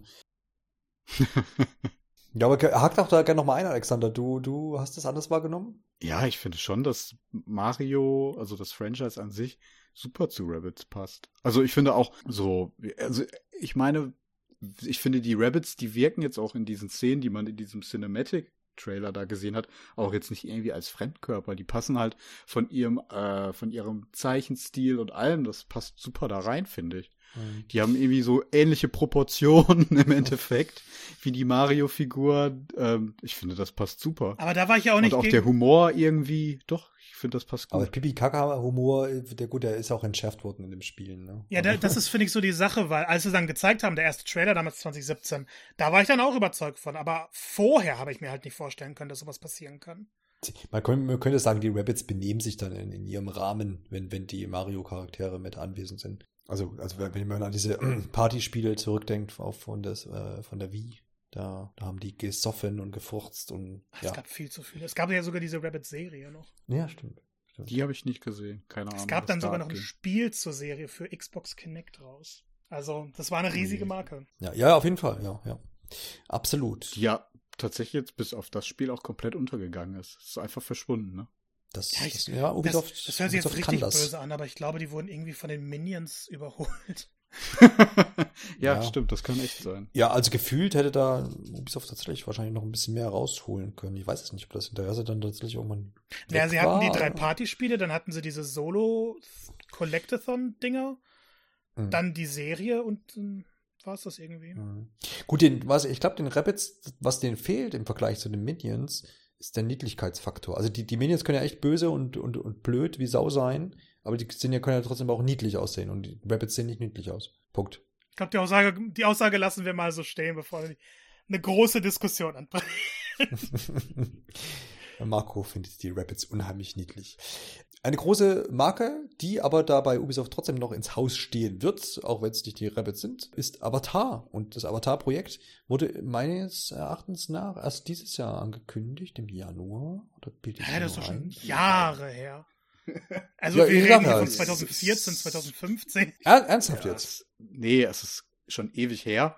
Ich weiß jetzt nicht, ob es wirklich 2015 war, aber das ist ähm, mal in so einem, im Rahmen von so einer Pressemitteilung bekannt So. gegeben worden, als James Cameron, glaube ich, zum ersten Mal geäußert hat, ähm, dass er halt noch drei Avatar-Filme machen möchte. Da könnte man oder ja kurz darauf oder so, irgendwann kam's. 2017 Und war das es. Ja, Ja, also- nur 2017, sag ich ja. Also schon. aber da gab's halt nie was zu. Ja. Und das hatte ich jetzt auch tatsächlich gar nicht mehr auf dem Schirm, dass das Spiel noch existiert. War das vielleicht auch ein Update oder was? Oder war, verwechsel ich das gerade mit dem Star Wars Projekt, was dieses Jahr im Januar? Das kann sein. Es kann auch ein sein, dass es jetzt mal- Studio angekündigt. Ach, dann war das so vielleicht. Ja, ja, ja. Hm, okay. Okay, wie auch immer, es wurde das erste Mal jetzt was handfe einigermaßen Handfestes zum Spiel gezeigt. Soll wohl schon, wenn man so möchte, nach, mein, nach meiner Auffassung schon, nach eurer Auffassung endlich 2022 erscheinen und wird Avatar Frontiers of Pandora heißen. Man hat ziemlich viel Cinematic, Cinematic gesehen, kein Gameplay. Cinematic sah schön aus, kann man so stehen lassen. Schöne Fauna, schöne Charaktere, aber Das waren schon Ingame-Szenen, oder? Ja, In Engine, in, ich. wie- in, in Engine heißt es dann immer. Und dann ist ja, Ja, natürlich, ja. muss man gucken, was. Und bei Ubisoft muss man auch vorsichtig sein, wenn die äh, da was Schönes zeigen. Das kann am Ende dann anders aussehen. Aber wir wollen jetzt ja auch nichts. Watch Dogs. Ja, wir wollen jetzt aber da auch nichts unterstellen, denn wir haben ja die weltstärksten Konsolen äh, jetzt äh, hier stehen alle und dementsprechend geht, geht da ja was. Ne? Also es ist schon möglich, auch ein schönes Spiel zu veröffentlichen. Das funktioniert, haben wir hier und da schon gesehen. Aber ja, wie steht er denn dazu? Also wie viel ist denn bekannt, Alexander, zu dem Spiel überhaupt? Also so ist, gibt's, kann man sagen, okay, das wird jetzt, ach, das wird ein weiteres Open-World-Spiel von Ubisoft, halt jetzt mal mit Avatar und nicht mit irgendwie äh, Assassin's Creed mäßig oder Watch Dogs oder geht man hier dann doch mal einen anderen Weg? Ich habe gelesen, was mich auch ein bisschen irritiert hat, dass es wohl aus der Ego-Perspektive gespielt wird. Mhm. Also vielleicht kann man es am ehesten dann mit Far Cry wieder vergleichen. Ich habe keine Ahnung. Also Open World, ja. Ähm, First Person weiß ich.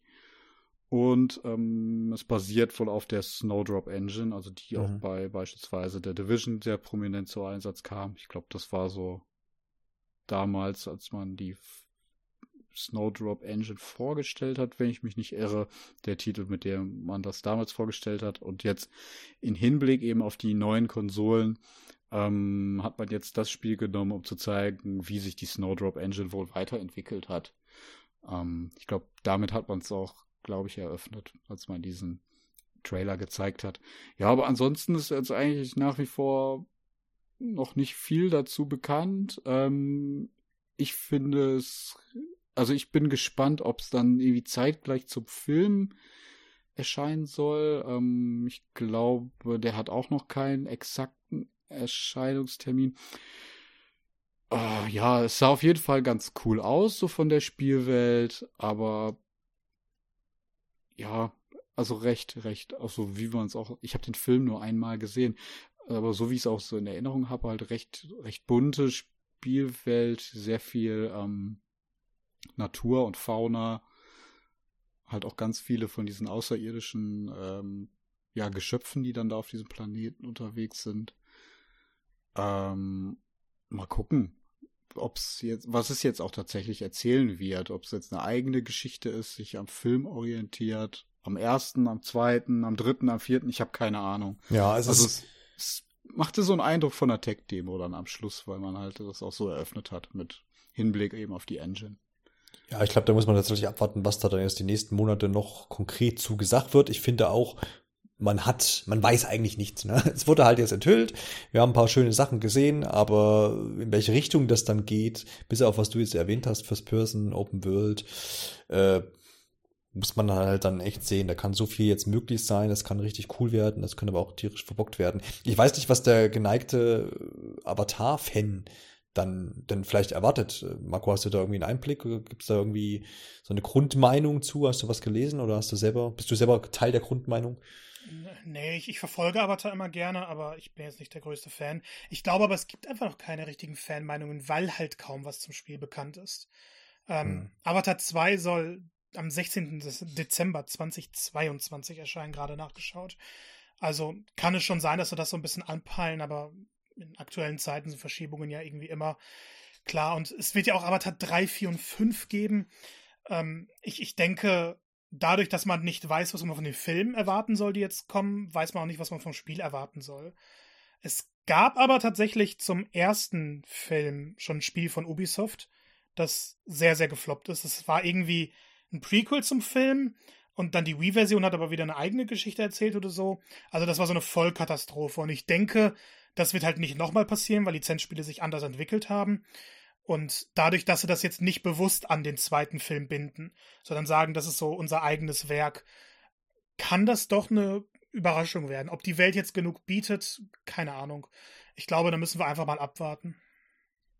Ich glaube, man kann da auch die Diskussion wie bei den Filmen aufmachen. Ähm, ist das jetzt auch überhaupt tatsächlich so, so eine Marke oder so eine Reihe, die sich jetzt irgendjemand gewünscht hätte? Also ja, der Film ist ähm, der erfolgreichste Film aller Zeiten. Aber man hat auch damals halt die, den eigentlich nur wegen den 3D-Effekten, die da damals neu waren, also die, ähm, sind die Leute halt ins Kino gerannt und man war sich eigentlich damals schon ziemlich einig, dass er jetzt so von, von der Geschichte her nicht so viel zu bieten hatte.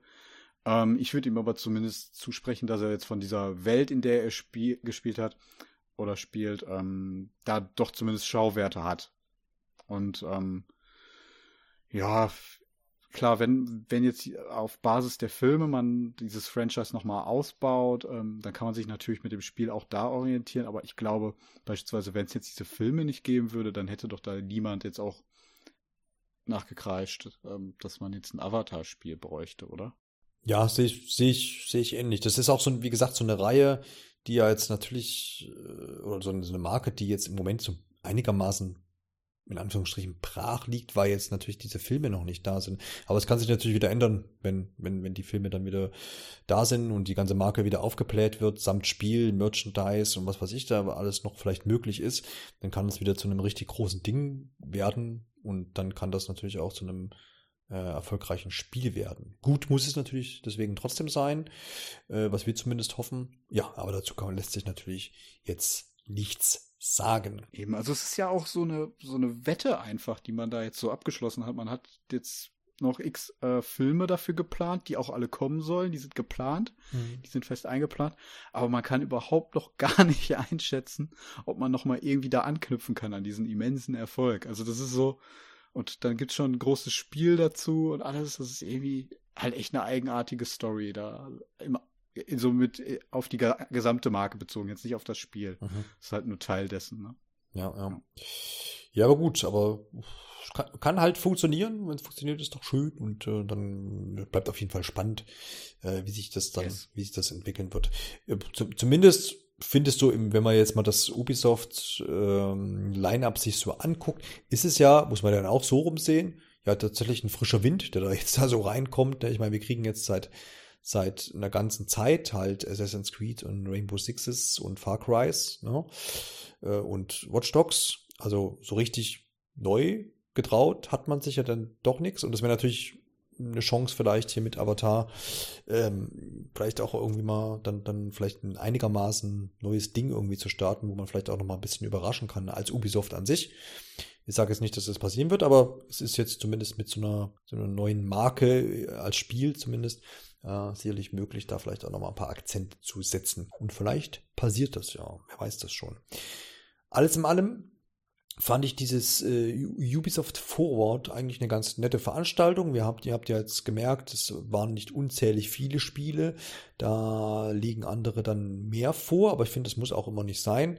Äh, man hat ja auch, wie vorhin schon erwähnt, vorher so ein bisschen abgesteckt, was passiert. Und die Überraschung äh, mit Rocksmith zum Beispiel und dem Rabbits-Spiel Sparks of Hope, äh, finde ich, sind, sind gelungen gewesen und fand äh, insgesamt die Show hat sich gut dargestellt mit dem Mix aus, aus Trailern und die, die, das zu Wort kommen, der, der Entwickler war auch nicht so träge, wie man das vielleicht manchmal kennt.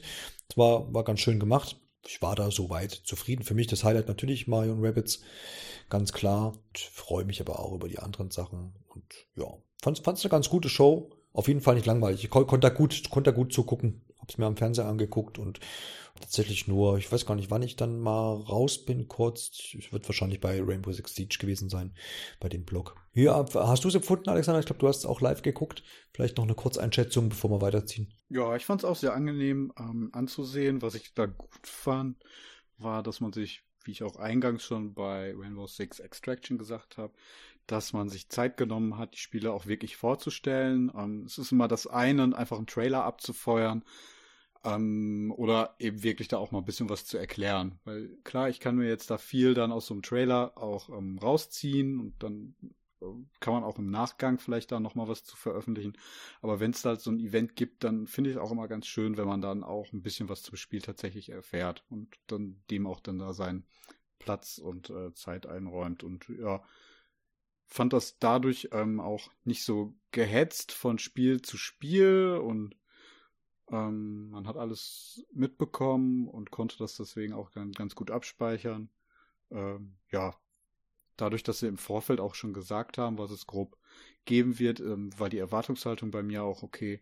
Ich habe da jetzt gar nicht mal über, über ich habe also ich bin da mit reinge da so reingegangen, dass ich überhaupt gar keine Überraschung erwartet habe und die gab's ja dann und deswegen passt.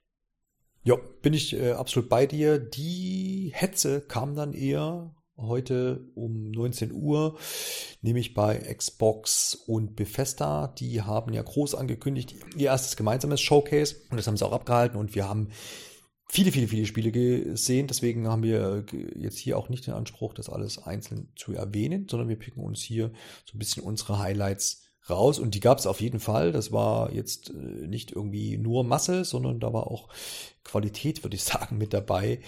Und ich glaube, die, die erste Sache, die ganz am Anfang aber auch schon stand, auf die ich mich persönlich mich gefreut habe, aber dann jetzt im Nachhinein vielleicht auch ein bisschen enttäuscht bin, weil es doch noch nicht so viel zu sehen gab, war Starfield, die große neue IP von Bethesda. Ja, wir haben ein Release-Datum bekommen, 11.11.2022. Richtig viel gesehen, haben wir aber nicht was dann so ein bisschen, bisschen schade war, weil ich ein bisschen erwartet, dass da noch ein bisschen mehr dazu gezeigt wird. Aber klar, das ist halt dann das große Ding für nächstes Jahr, für das Weihnachtsgeschäft. Und dann hat man eben auch noch Zeit, da was zu äh, zeigen und das alles auch ein bisschen zu erklären, was da los ist. Ich bin da bloß noch ein bisschen unsicher, ob dann der Zeitplan darauf gehen wird. Man ist da natürlich gerade auch heutzutage ein bisschen äh, vorsichtig, was das anbelangt. Aber Marco, Hast du mehr erwartet auch bei Starfield oder sagst, äh, denkst du, weil es gab ja teilweise auch Munkeleien, dass es vielleicht dies Jahr noch erscheint, oder denkst du, dass den, den Punkt haben sie da jetzt getroffen und war gut so, dass es halt da war, aber halt mehr ist halt auch nicht möglich. Ne? Also es, es musste auf jeden Fall da sein wegen den ganzen Gerüchten, aber hm. so Leute, die ein bisschen mehr Ahnung haben, hatten ja schon vorher gesagt, diese ganzen Gerüchte noch dieses Jahr oder Anfang nächstes Jahr sind Quatsch. Und ich bin mir auch ziemlich sicher, dass es nicht 2022 erscheinen wird. Überlegt euch alleine mal, wie viele Spiele jetzt noch kein Release-Datum haben. Aber Starfield hat jetzt schon eins für den 11.11.2022. Das wird nicht passieren. Und das ist, finde ich, auch nicht schlimm. Ähm, ich finde, Bethesda ist gerade in den letzten Jahren, sie, sie schaffen unglaublich immersive Spiele, die aber nie Top-Qualität erreichen. Die sind immer gut, die sind immer beliebt, aber es sei am Polishing kaputt oder Bugs ohne Ende oder die Story, also Stories bei Bethesda sind seit Morrowind nicht mehr gut gewesen. Und wenn Starfield das alles schaffen würde, wäre es super. Da nehmt euch auch viel Zeit dafür. Ähm, ich habe Gameplay trotzdem erwartet, damit man so eine kleine Vorstellung davon bekommt, wie ist es jetzt. Aber dadurch, dass der Release-Termin, der sowieso verschoben wird, jetzt aber auch schon in der Ferne liegt, ist es, finde ich, nicht der dümmste Schritt. Weil jetzt würden sie dann wieder Sachen zeigen, die sich sowieso bis zum Release stark verändern teilweise. Ähm, das ist ja das, was Ubisoft damals immer gerne gemacht hat, was sie jetzt zum Glück nicht mehr machen. Von daher lieber so ein Render-Trailer, wenn du wirklich noch gar nichts Finales hast, als jetzt falsche Erwartungen zu wecken.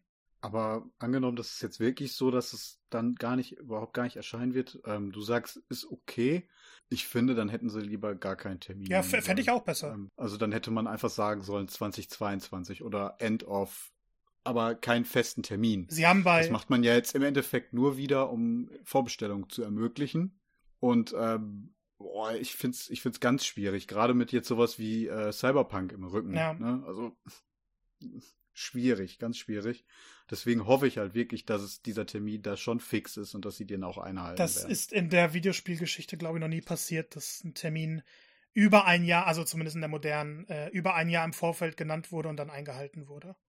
Es mhm. hat ja einen Grund, wieso sie auch bei anderen Spielen, die heute gezeigt wurden, gesagt haben, Holiday ähm, 2021 zum Beispiel weil dieser Termin nicht fix sein kann. Und gerade so eine Sache wie Starfield, die ja intern angeblich schon häufiger verschoben wurde, jetzt zu benennen, da sind sie sich entweder sehr sicher, dass es Mitte nächsten Jahres schon fertig sein wird, oder sie haben jetzt wirklich nur einen Termin genannt, um besseres Marketing voranzutreiben.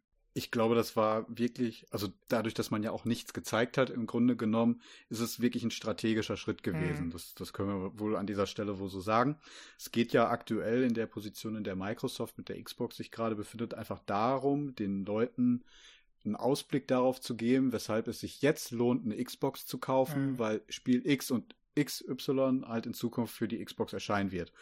Heißt, wenn ich jetzt darüber nachdenke, mir eine PlayStation 5 oder eine Xbox zu kaufen, brauche ich jetzt gerade einfach für die Xbox die Argumente, die mir halt, mich dann, dann als Käufer davon überzeugen, okay, in der Zukunft kann ich die Spiele dann darauf spielen. Und in der Position befinden sie sich ja auch gerade. Mhm.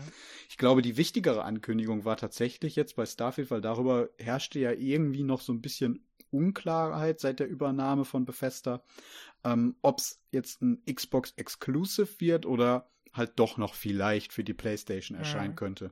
Und das haben sie ja jetzt ziemlich sicher gesagt, nicht ziemlich sicher, sie haben es jetzt bestätigt, dass das halt ein Xbox-Exclusive wird. Und ich glaube, das hätte an dieser Stelle dann tatsächlich gereicht. Ja. Der Termin wäre da wahrscheinlich wirklich dann zweitrangig gewesen. Die wichtige Information ist, glaube ich, jetzt wirklich, wenn ich jetzt gerade die Kaufentscheidung treffen möchte, ähm, ob es eine Xbox oder eine PlayStation wird, dass und ich mir Starfield halt sehr wichtig ist, dass es halt Xbox exklusiv wird. Genau. Ich glaube, das war die wichtige Info.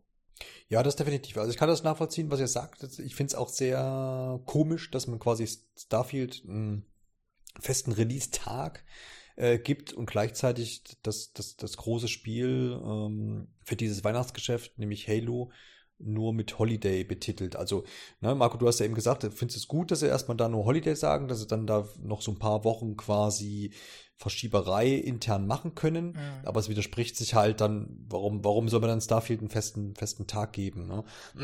Also das, das verstehe ich auch, das wirkt irgendwie komisch. Ich hoffe da jetzt einfach mal das Beste, dass die tatsächlich intern so weit planen können und sagen, okay, das Spiel ist im Prinzip fertig vielleicht sogar ähm, und die polischen das Ding jetzt halt über ein Jahr oder bereiten DLCs vor oder was auch immer dieses Spiel dann äh, bieten soll und dass man das dann auch bis dahin hinbekommt. Das wäre natürlich so die positivste Variante, sag ich mal. Schon sehr ähm, krasses ähm, Wunschdenken. ja, genau, ich, richtig. Ja, also ich sehe es dann, sehe es natürlich auch wie du, dass, dass ich da sehr skeptisch bin. Andererseits, das Argument jetzt von, von Alexander, der sagt, ja, Vorbestellung generieren, ist klar, das, das ist natürlich so ein Ding, was man da jetzt mitmachen kann.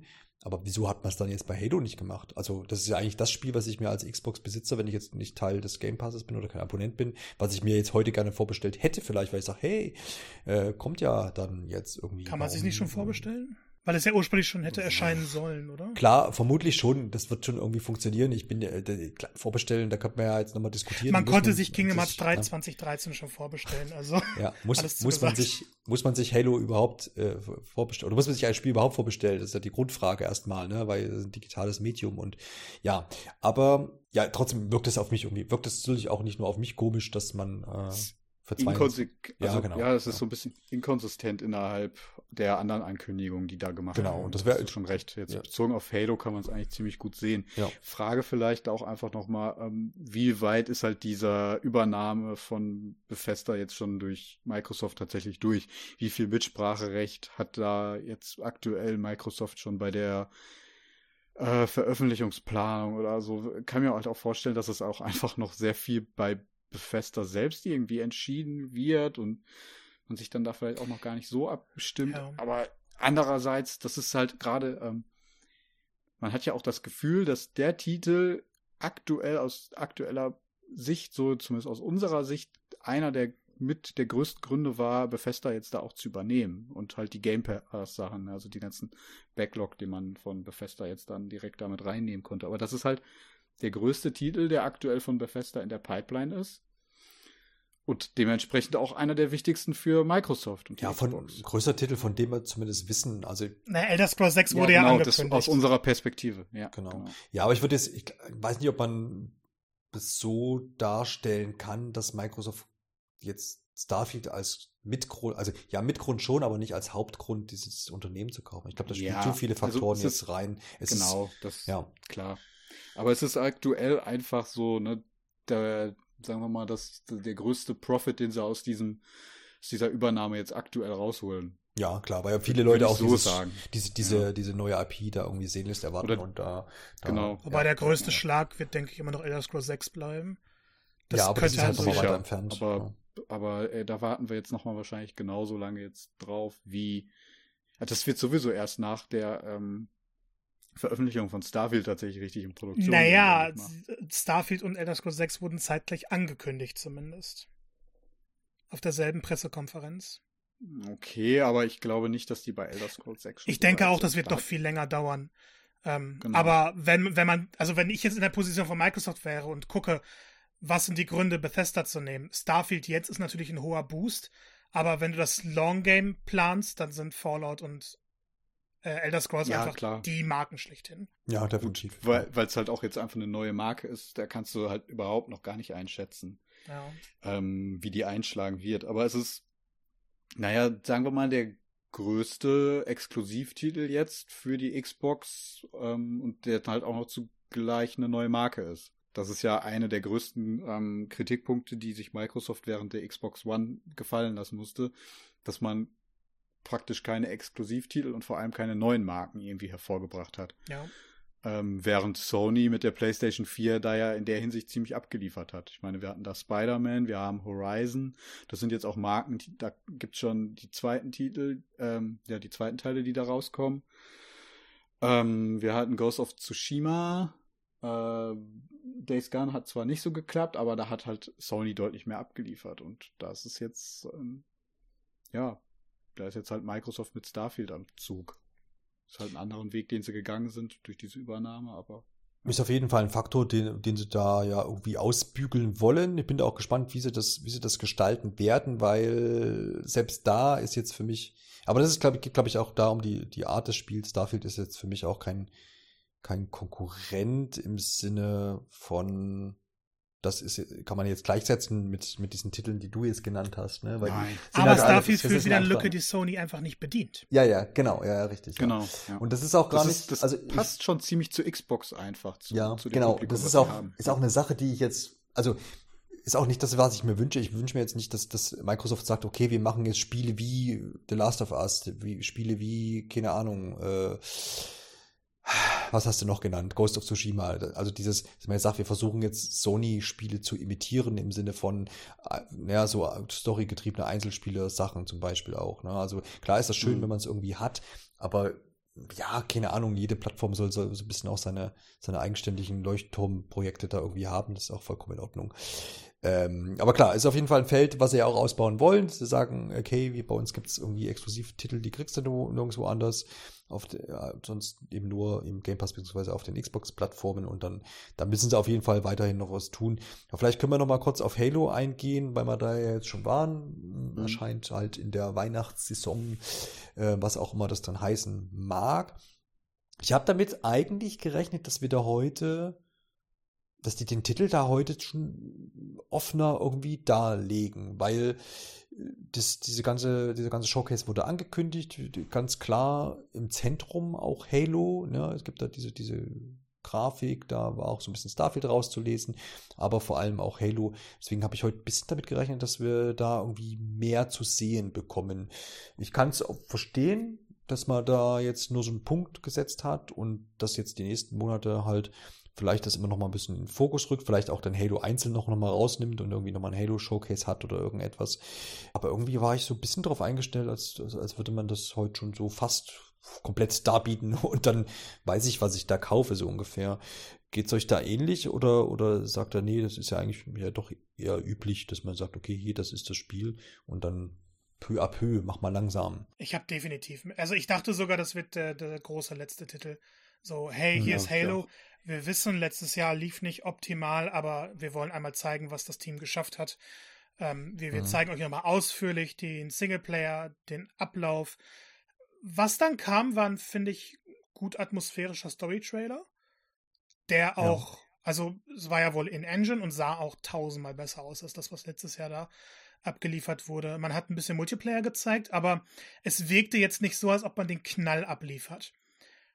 Und ich denke, das ist ein bisschen die strategische Planung, weil sie eben, ähm, das greife ich schon ein bisschen vor, aber mit Forza Horizon 5 halt einen Titel haben, der erscheint im November, wir haben einen Termin dafür und der wurde dann ausführlich vorgestellt.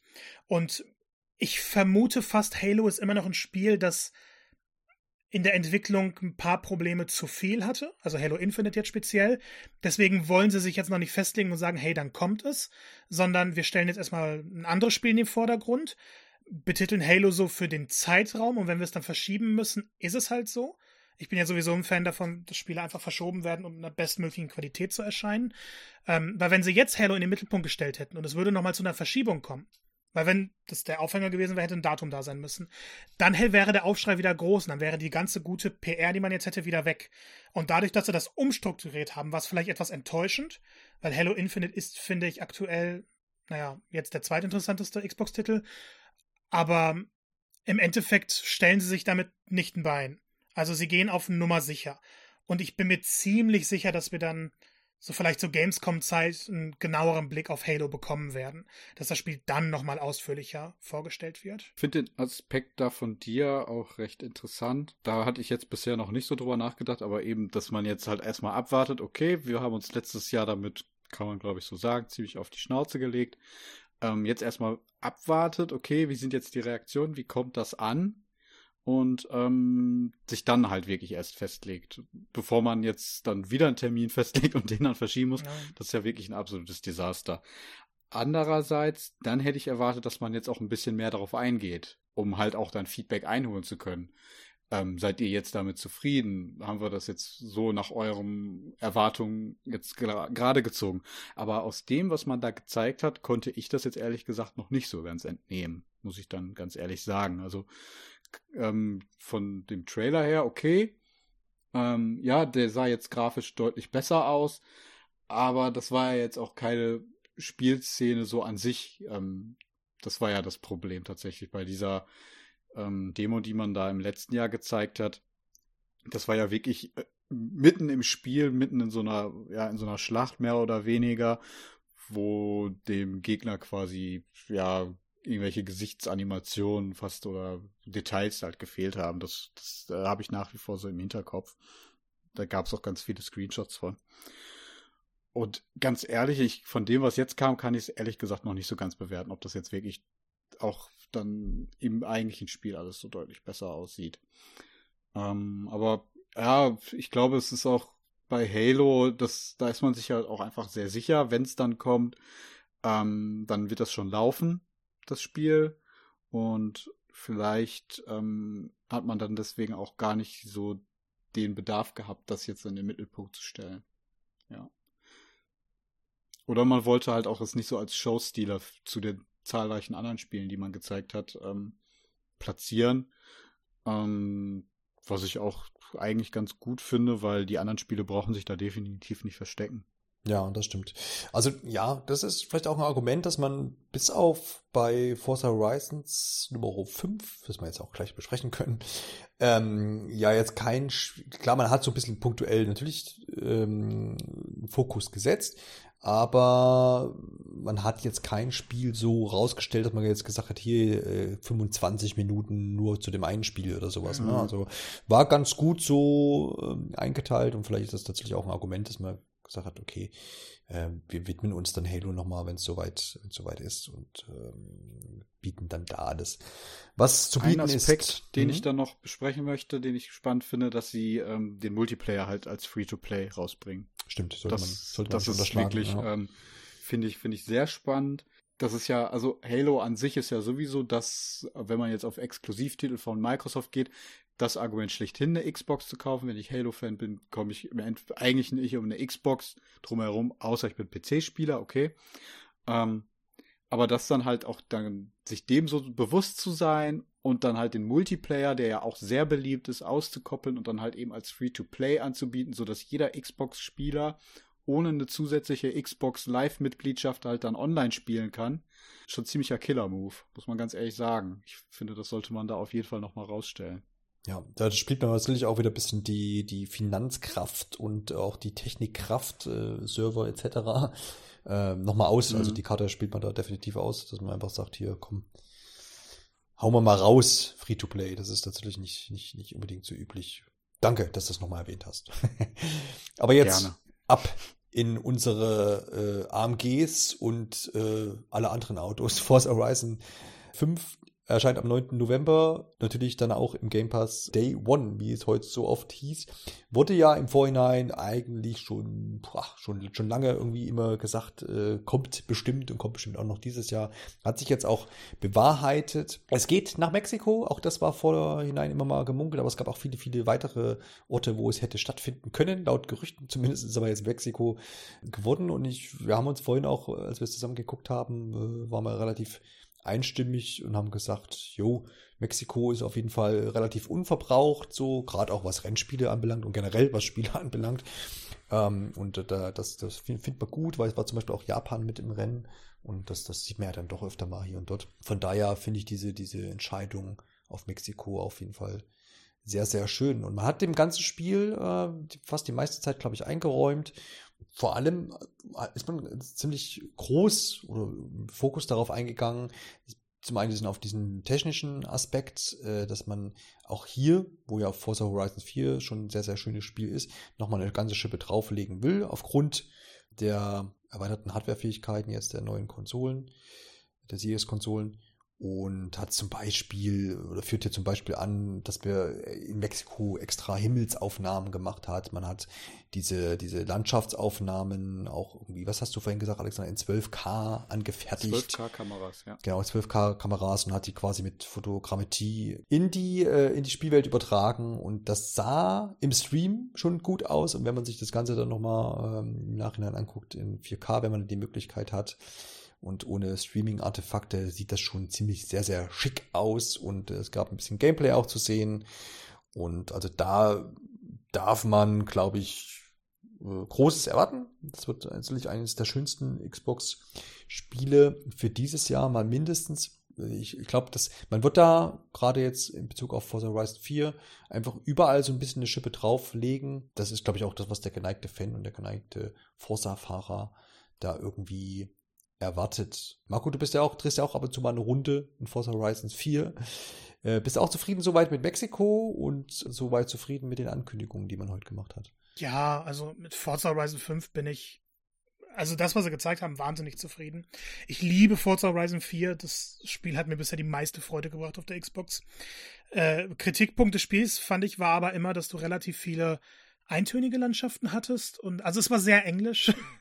Es liegt natürlich am Setting, aber allzu viel Vielfalt hattest du in den Umgebungen nicht. Und Forza Horizon 4 bietet ja genau das. Also die, die kleinen Städte, die du da hast, die kleinen Dörfer teilweise, dann einfach die Straßen, die, die, das Ödland so ein bisschen, dann aber auch wieder diesen dichten Dschungel. Man hat einen Tempel einmal zwischendurch gesehen. Das ist voll das, was ich spielen möchte. Es sieht wahnsinnig interessant aus. Für mich so eines der Most Wanted Games jetzt dieses Jahr. Und ich finde es dann auch schön, dass sie dem Spiel so ein bisschen mehr Platz gegeben haben, weil es, finde ich, trotz Gerüchte noch eine Überraschung war und, und einfach fantastisch aussieht. Ja, ja, das auf jeden Fall.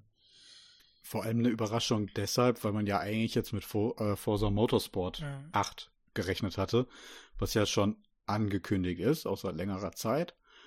Und im Endeffekt jetzt von Forza Horizon 5 überrundet wurde. Genau, so kann man es ja sagen. Zum ne? Motorsport gibt es aktuell auch schon äh, Playtests, also es gibt äh, Beta oder Alpha, wie auch immer, gibt es schon Leute, die quasi damit teilhaben können.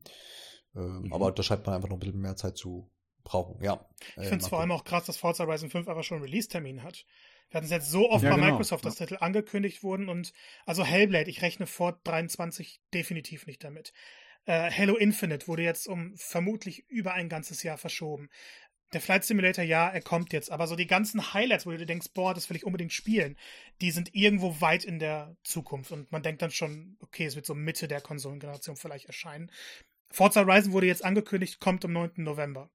Das finde ich das beste Statement, das man hätte setzen können. Und damit ist man für dieses Jahr auch bedient. Das ist so der große Blockbuster, den Microsoft, finde ich, dieses Jahr braucht und den liefern sie ab. Und wenn Halo dazukommt, ja. super. Mir reicht genau. Forza Horizon 5 schon mal. Ja, also ich denke, ähm, zum einen hat das eine Menge damit zu tun, dass sie halt diese vielen Übernahmen gemacht haben in den letzten Jahren und mhm. sich das halt erst jetzt mit der Zeit auszahlen wird. Das war ja klar, dass das eine Investition in die Zukunft ist. Der andere Punkt wird einfach sein, wie wir gerade schon besprochen hatten bei ähm, Starfield, dass man jetzt halt gerade an dem Punkt ist, wo man die Leute davon überzeugen muss, dass halt der Kauf in der Xbox halt eine gute Investition eben in die Zukunft ist und deswegen halt auch vielleicht einfach Spiele früher ankündigt, als es man es vielleicht gewohnt ist. Ähm, einfach weil sie diese Karten jetzt halt schon ausspielen müssen, um halt gerade am Anfang jetzt von so einer Konsole halt ein, ein gutes Standbein da aufzubauen. Weil gerade, das wissen wir eigentlich alle, ähm, wenn sich so eine Konsole nicht zu Beginn gut verkauft, dann holt die es eigentlich selten nur noch auf. Ähm, bei der PlayStation 3 hat man es halt irgendwie hingekriegt, tatsächlich, durch mehrere Price Drops. Ähm, aber gerade am Anfang ist die ja auch sehr liegen geblieben damals und das möchte man wahrscheinlich auch einfach vermeiden. Ähm, ja, ich finde es halt spannend, dass es, dass das ähm, Forza Horizon ähm, jetzt tatsächlich der große Titel war, der zumindest ist er irgendwie so ein bisschen rausgestochen. Ich glaube schon, dass es äh, Microsoft es sehr daran lag, das, dafür zu sorgen, dass die Spieler alle ähm, gleichermaßen Aufmerksamkeit kriegen, aber es ist halt dann doch irgendwie da so ein bisschen rausgefallen, weil man auch viel auf diese technischen Aspekte eingegangen ist. Im Grunde genommen würde ich es jetzt gerade so, wenn man wenn man den Vergleich zu Sony mit der PlayStation 5 zieht, macht so ein bisschen den Eindruck, als sei das jetzt das Spiel, womit man halt demonstriert, ähm, was kann die Konsole eigentlich, wo kann das innerhalb der nächsten Jahre hingehen was man jetzt gerade bei der PlayStation 5 so ein bisschen ähm, Ratchet und Clank nachsagt, dass das jetzt so der erste Titel ist, wo man merkt, okay, das ist möglich, dahin geht's, das ist das, was wir technisch rausholen können, ja. Ja, alle tief Interessierten können sich gerne auch mal nochmal den Blog-Eintrag ähm, auf der offiziellen Forza-Website durchlesen. Da werden auch noch mal ein paar Sachen erläutert. Aber die Frage, die ich euch vorhin schon gestellt habe, weil du jetzt auch sagst, irgendwie ähm, Darbieten der Technik äh, der neuen Konsolen und so gleichen, ähm, weil die Xbox One wird nirgendwo erwähnt bei Forza Horizon 5. Das heißt, das Spiel erscheint tatsächlich nur für die neuen Konsolen, oder? Ist das. Ich finde es gerade ähm. einigermaßen undurchsichtig, aber äh, auf dem Blogpost wird auf, zum Beispiel ähm, aufgeführt, äh, dass 4K 30 Frames auf Series X und 1080 30 Frames auf Series S äh, Standard sein werden, außer man geht in den Performance-Mode, dann gibt es 60 Frames. Aber die wird zum Beispiel von der One nix erst es erwähnt, aber man, One. Ich habe äh, erscheint hast du nochmal. Genau, für Xbox okay. Series XS, Xbox One und PC. Okay. Okay, alles klar. Das war mir jetzt, war mir jetzt da nicht sicher. Gut, aber auch da. Alles andere hätte auch irgendwie nicht so ganz reingepasst, so, oder? Nee, hätte mich jetzt, hätte mich gewundert. hätte mich auch gewundert. Das war, war da eigentlich auch von ausgegangen. Ich habe mich jetzt bloß, war da jetzt ein bisschen stutzig, wenn man das jetzt hier nicht nochmal mit erwähnt. Wird interessant sein, wie das dann so läuft. Aber auch da gab es ja jetzt in den letzten Wochen immer wieder mal Diskussionen, weil der ein oder andere Titel, gerade aus dem Sony-Lager ja auch nochmal dann angekündigt wurde, dass, dass die dann auch für die PlayStation 4 noch erscheinen ich finde, man darf da ein bisschen in die Entwickler vertrauen und äh, auch sehen, dass heutzutage die Spiele und auch die, die Engines gut skalierbar sind auf die Systeme und dass man, ne, auch äh, bei, bestes Beispiel ist ja auch die Switch, die auch zahlreiche aktuelle äh, Spiele der aktuellen Generation bekommen haben oder der letzten Generation, wenn man so will, ähm, und das funktioniert auch klar mit Anpassungen und dergleichen, aber ähm, dieses Argument, dass das dann immer die, die, die Bremse irgendwie ist, kann ich nicht bei jedem Genre verstehen. Gerade jetzt bei einem Rennspiel ist es, glaube ich, ganz gut umsetzbar, dass man da mehrere Versionen einfach auch hat und mehrere Konsolen oder Systeme dann eben unterstützt. Ähm, ich glaube, wo dann diese Bremsen eben entstehen, sind, sind, sind diese ähm, ja, Gameplay-Spielwelt-Sachen, äh, ne? Äh, glaube, der das krasseste ist da, oder das Beispiel, was da am besten immer zieht, vielleicht, ist dieses in den Open Worlds, die Schläuche und Verbindungen zu anderen Abschnitten, die man dann vielleicht sich auf den aktuellen neuen Konsolen dann vielleicht sparen kann, wenn man nur dafür entwickelt. Ich glaube, da ist das berechtigter als jetzt vielleicht bei so einem Rennspiel. Von daher bin ich da auch vollkommen dabei, dass das äh, in Ordnung ist, wenn das hier noch für die alte, in Anführungsstrichen, Xbox mit erscheint. Ich freue mich auf jeden Fall drauf und bin da natürlich dann mit dabei. Übrigens, da der Hinweis, äh, Marco, du als alter auch Game Pass-Liebhaber. ja, ich bin so heute so schön am, am Unterstellen. Ich, ich mache euch zu ganz anderen Menschen hier in den äh, Ohren ja. unserer Hörer. ähm, nee, aber äh, man kann das, äh, insofern man da dabei ist, äh, wenn ich das richtig lese, genau, hier gibt es auch einen Early Access ab 5. November, das heißt, ein paar Tage früher kann man damit reinschauen. In Game Pass? Ähm, ähm, nein, dafür musst du dir das Premium Add-on Bundle dann aber kaufen, bitte, wo du die DLCs dann mit drin, drin hast. Du kriegst als äh, Game Pass User die Standardversion, ähm, aber wenn du da die, das Geld noch mal ausgibst für die Premium Bundle, dann bist du auch Early Access dabei. Ich glaube, genau. die, die ja, so begeistert ist Marco dann doch. Nee.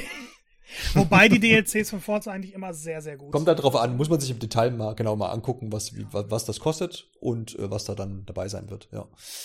Das stimmt wohl. Es gab ja sowieso ein anderes Spiel während dieser Konferenz, bei dem ich das sogar machen würde. Um dir die Überleitung vorwegzunehmen. Oder habe ich dich aus dem Konzept gebracht?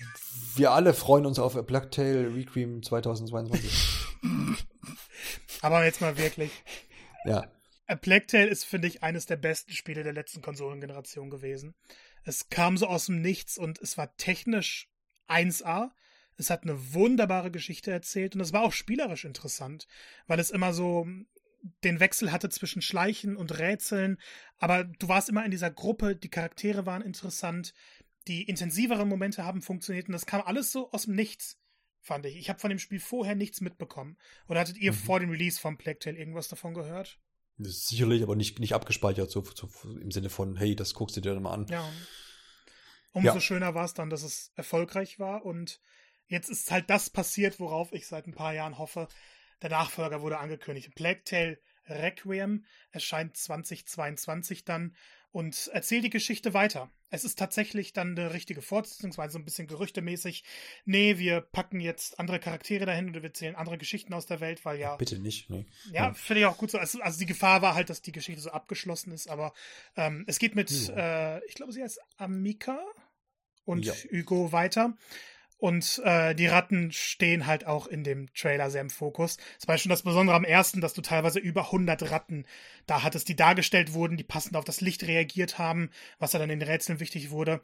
Das wird jetzt alles noch mehr, denn das Ding erscheint für die, ausschließlich für die aktuellen Konsolen. Ähm, nämlich für Xbox Series. Dann erscheint es auch direkt im Game Pass. Und jetzt im Nachhinein, weil man dachte immer so, kurz nach der Ankündigung, das ist Xbox exklusiv. Nein, es erscheint auch für PS5.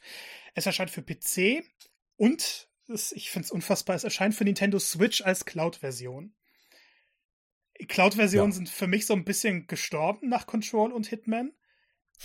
Jetzt zeigen sie aber, okay, wir bringen das Spiel, den Vorgänger nicht, aber den, die Fortsetzung bringen wir so auf Switch. Ähm, ich ich finde es gut, ich verstehe es halt nicht so ganz. Aber es muss sich ja irgendwie lohnen und diese Experimentierfreudigkeit muss da weitergehen. Jetzt kann man wieder ein bisschen spekulieren, ob bei der Switch irgendwas passieren wird, sodass Streaming mhm. besser läuft als bei den anderen Spielen, die jetzt so erschienen sind. Aber allgemein ist das für mich die Ankündigung der E3 gewesen. Es hat für mich ein gewisses anderes Spiel nochmal überboten. Ähm, Plague Tale ist, finde ich, so auf einem Niveau mit Sony First Party Spielen. Vielleicht nicht ganz so hoch polished, aber mich hat's ja. emotional so sehr gepackt, einfach wie, wie Sony First Party Sachen, die dann wirklich auf Story ausgelegt sind. Und ich kann es kaum erwarten, diesen Nachfolger zu steigen. Ich glaube, du hast ihn ja auch gespielt, oder? Ja, genau. Ich habe es auch im Game Pass gespielt und habe es auch auf Empfehlungen von dir und auch auf, habe es immer wieder gehört, irgendwie, dass Leute da so überrascht waren von und habe gesagt, guckst du dir an, habe dann auch irgendwie gelesen, das ist jetzt kein irgendwie 45 Stunden Spiel, das, ja. das begrüße ich ja sowieso immer, sonst hat eine straight Story und finde es auch, kann, kann dir da total beipflichten, deswegen empfehle ich es auch immer wieder Alexander, dass er spielen soll und nicht irgendwie in Far Cry 5 hier rumballern soll. Ähm, weil es wirklich. Man kann nicht immer die Arthouse-Sachen spielen. Das haben wir schon gesagt. es, es ist, weil es halt wirklich halt eine schöne, runde Sache ist. Die, die, die Geschichte ist schön erzählt. All das, was du schon gerade gesagt hast, Marco. Mir hatte auch das Gameplay sehr, sehr viel Spaß gemacht, äh, weil es auch abwechslungsreich ist und ein bisschen frischen Wind reinbringt mit, diesem, mit, diesem, mit dieser Rattensache. Das klingt aber irgendwie abgedroschen, aber es ist tatsächlich so. Ähm, und freue mich wirklich, dass das jetzt auch angekündigt wurde, weil meine Spielerfahrung ist auch gar nicht so, so alt. Ich glaube, ich habe es so um Weihnachten, Januar, Dezember rum ge ge gespielt und freue mich da auch jetzt drauf, dass dann im nächsten Jahr weitergeht. Und es sah auch ziemlich geil aus, fand ich. Also ich war echt überrascht. Also ich habe es auch als schönen Titel in Erinnerung, aber jetzt nicht als das schönste Spiel der Generation, aber ordentlich halt. Aber das da jetzt nochmal eine ganze, ganze Schippe drauf. Und hast natürlich recht, wenn das, wenn die da die letzte Generation hier ausschließen, wo wir wieder beim Thema sind, ähm, haben sie dann natürlich auch alle Möglichkeiten, die man dann vielleicht nutzen kann. Und das, das freut mich auf jeden Fall. Und ja, die Switch, ähm, Switch-Sache hat man ja natürlich jetzt auf der, auf dem, auf dem Xbox Showcase da nicht erwähnt, aber haben wir es dann im Nachhinein jetzt bekannt gegeben beim, ich habe es über Twitter gelesen. Und ja, frag mich auch, aber was mir da jetzt gekommen ist, ähm, all die Gerüchte um einen eventuellen Game Pass auf Nintendo Switch sind doch damit ausgeschlossen. Weil das Spiel kommt ja auf den Game Pass, Day One. Und wenn das aber jetzt ne, in einer extra Cloud-Version von Nintendo Switch eröffnet wird, äh, veröffentlicht wird, dann schließt das eine doch das andere aus, oder denkt Naja, wenn, wenn xCloud auf Switch läuft. Also ich glaube auch nicht daran, aber ich meine, das würde theoretisch funktionieren. Das, das mit dem Game Pass war doch jetzt auch ziemlich eindeutig dementiert worden, oder? Ja. Von höchster Stelle bei Microsoft. Im Sinne von Phil Spencer. Ich meine, das hat er gesagt, dass es das nicht geben wird. Also das ist eigentlich gestorben. Das war so ein, ich glaube, das war wirklich so ein, so ein Gerücht, was sich mal vor zwei Jahren, kam das mal irgendwie auf. Und seitdem hat sich das halt einfach sehr hartnäckig gehalten, weil ich glaube, viele Leute die Idee einfach gut fanden. Aber es ist halt auch technisch, glaube ich, einfach wahnsinnig schwer umzusetzen mit der Struktur, die die Switch hat. Ja, ich meine, ich, ich glaube, ich glaub, wenn, wenn Nintendo sagt, äh, Phil, äh, hier, pack die App bei uns mit in den eShop rein, die, die, die xCloud-App von mir aus, dann ist er, sagt er yes. Aber ähm, das, ich sehe es auch nicht. Aber äh, aus, aus Xbox-Sicht, glaube ich, wird die, werden die da natürlich dabei, weil natürlich das Ziel ist ja irgendwie das Ding auf jedem Endgerät zu haben. Aber es erübrigt sich natürlich jetzt auch mit dieser Strategie, dass man äh, die Xbox-App in dem Sinne dann äh, in Fernsehgeräte integriert oder so einen Stick mit anbietet. Also dann bin ich nicht auf eine Switch angewiesen in dem Sinne. Ich glaube, es wäre natürlich als Nintendo-Nutzer vielleicht interessant, aber ja, ist ein schwieriges Thema. Ich glaube, da muss man so ein bisschen noch abwarten. Ja, ich glaube, das, das, das Festchen machen wir jetzt vielleicht nicht auf. Blacktail, Alexander, hm, du hast jetzt noch keine Berührungspunkte damit. Äh, wir werden genau. dich aber zwingen, noch innerhalb der nächsten 14 Tage das Spiel zu absolvieren. Oh je, okay. ja, also ich kann wirklich jetzt deswegen auch wenig zu dem zweiten Teil sagen. Ja. Weil wenn ich den ersten nicht, ich hab, und ja, daraus nehme ich jetzt auch nicht viel mit. Alle sagen, das ist gut und ich glaube euch das auch, aber da muss ich mir erstmal selber einen Eindruck von machen. Ja, absolut. Du willst nicht, dass du uns einfach hier blind vertraust. Das will ich auch gar nicht. Aber ja, ich glaube, das kriegst du auch mittlerweile hier irgendwo, ne, auf der Rest der Rampe liegt das bestimmt irgendwo rum, das kriegst du billig. Aber du kannst natürlich auch immer noch mal einen Monat Game Pass abschließen und dann kannst du es auch nochmal spielen. Mach das, wie du willst, Hauptsache du spielst es. Ich will dir auch gar keinen, dich gar nicht unter Druck setzen. Ja. Ja. Merke ich. Ja, das ist doch gut. Party Animals, Alexander. Das war so dein Highlight, glaube ich. wow. Das war, danke.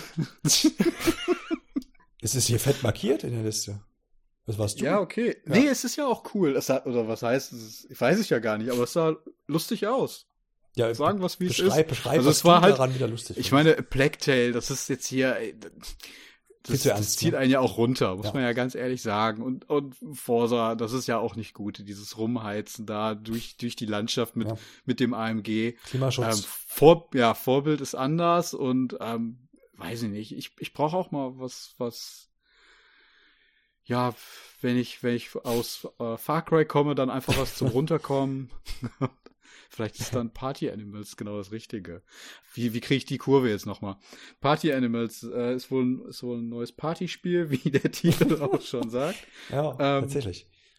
Was so ein bisschen an Gang Beasts äh, erinnert hat. Man nimmt ähm, jeder, jeder wählt da so zwischen so ähm, verschiedenen Tieren aus und die kloppen sich dann irgendwie durch verschiedene Arenen und deswegen, es, es sieht wirklich stark nach Gangbeasts aus, falls das äh, die Zuhörer noch nicht kennen, dann kann man damit mal einfach mal nach googeln oder halt direkt nach dem Trailer von Party Animals. Also ich glaube, man kann es nicht abstreiten, dass es auf jeden Fall irgendwie davon inspiriert ist. Auch diese, äh, ich finde es lustig, in der Pressemitteilung haben sie es halt wirklich als ähm, realistische Physik-Engine betitelt.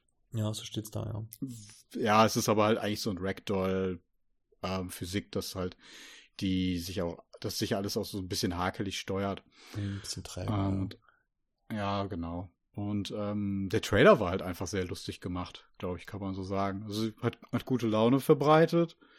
Ähm, ja, und wenn man sich mal irgendwann, ich glaube, es kommt erst nächstes Jahr raus, wenn man sich dann halt auch mal wieder guten Gewissens mit Freunden treffen kann, ist das, denke ich mal, ein gutes Partyspiel einfach. Und ich find's cool, dass das ähm, auch zwischen so ähm, ja, großen Titeln, das war, kam, glaube ich, kurz vor Halo und ähm, äh, irgendwie nach Battlefield, dass halt auch solche Titel dann da einfach noch Platz gefunden haben bei Microsoft.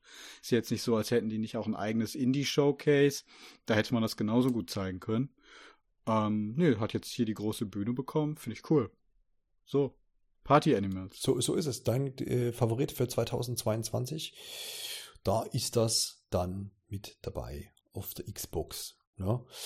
Marco, zieh doch mal hier noch so einen Favoriten raus. Da gab es da bestimmt noch was, was dich angesprochen hat. Ja, so zwei kleine Sachen eher, weil man dazu gar nicht so viel sagen kann. Äh, Hades erscheint endlich auch für andere Konsolen als die Switch. Es ist ja so ein äh, vom Roguelike her ein ganz nettes Spiel gewesen, spielt sich einfach gut. Es hat aber, finde ich, das Storytelling für Roguelikes neu definiert weil du halt immer neue Story-Inhalte bekommst, auch wenn du immer wieder diesen selben Weg angehst. Und das war einfach sehr, sehr dicht. Ist exklusiv für Switch erschienen, hat sich Nintendo echt ein Highlight gesichert. Ähm, kommt jetzt eben auch für die PlayStation-Konsolen und Xbox raus, am 13. August und für Xbox direkt in den Game Pass. Da werde ich definitiv nochmal reinschauen und gucken, ob es dann im 4K nochmal schöner ist. Ähm, Wobei es war auch für den PC. Ja, ne? ja, also konsolenexklusiv genau. dann Konsolenexklusiv. Ich, ich nehme ich nehm PC sagen. immer so ein bisschen raus, weil ja eigentlich fast alles für den PC erscheint mittlerweile. Ähm, aber Hades auf jeden Fall ein Spiel, das man sich angucken sollte. Es ist sehr, sehr gut. Ähm, hat auch noch mal so ein paar Einstellungen, wenn man sagt, dass es einem zu schwer ist, die das Spiel leichter gestalten. Und äh, wie gesagt, vom Storytelling her absolutes Highlight. Und dann, was ich noch cool fand, äh, The Outer Worlds 2 wurde jetzt angekündigt. Es gibt keinen Termin. Ich rechne auch vor 23 allerfrühestens nicht damit. Ähm, Outer Worlds war aber eine ziemlich coole neue Marke von Obsidian, die sie dann für alle Konsolen noch gebracht haben. Äh, es ist nach dem Kauf also nach Microsofts Kauf erschienen, aber davor war halt schon Publisher-Partnerschaft etc. Ähm, mit Private Division bekannt gegeben worden. Von daher erschien es dann noch für alle Konsolen. War dann mal wieder so ein Fallout, was man sich gewünscht hat. Also sehr viel Humor dabei, neue Welten. Es war aber nicht polished. Du hast gemerkt, das Budget war nicht da. Und sie haben das Beste daraus gemacht. Es kam dann noch eine katastrophale Switch-Version, die dann relativ spät erst verbessert wurde. Äh, das Spiel an sich war aber super. Das Gameplay war gut, so nicht feingeschliffen, aber gut, aber das Storytelling, die Charaktere, das war halt wahnsinnig gut. Und äh, dass ein zweiter Teil kommt, ist, war, fand ich klar. Es ist nochmal schön, die Gewissheit zu haben.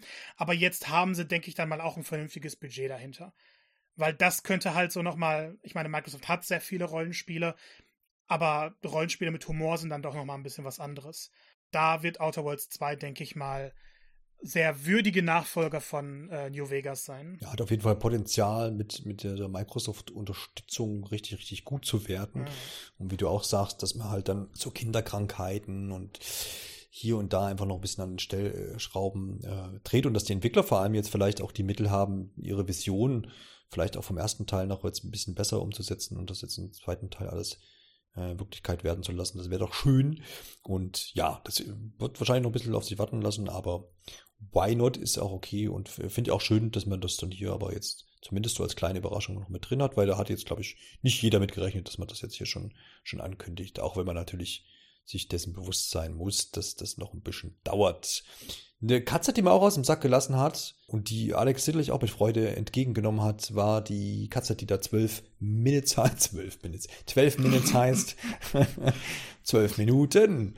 Die zwölf Minuten Katze, Alexander. Endlich am 19. August ja. im Game Pass. Unter anderem vermutlich. Genau, ich weiß gar nicht, ob es jetzt konsolenexklusiv oder so First Launch on Xbox ist, müsste ich mich auch nochmal zu schlau machen. Es ist glaub, jedes Mal auf ich, ich freue mich schon, wenn das, wenn, wenn das irgendwann es nicht mehr gibt. Es ist ja echt immer eine, eine Farce. Ja, es ist, es ist echt ein bisschen anstrengend. Ja, aber erzähl. Aber gut, ähm, ja, bin ja auch für anspruchsvollere Titel zu haben. so ist es ja nicht. Und ich bin auch für experimentelle Spiele zu haben.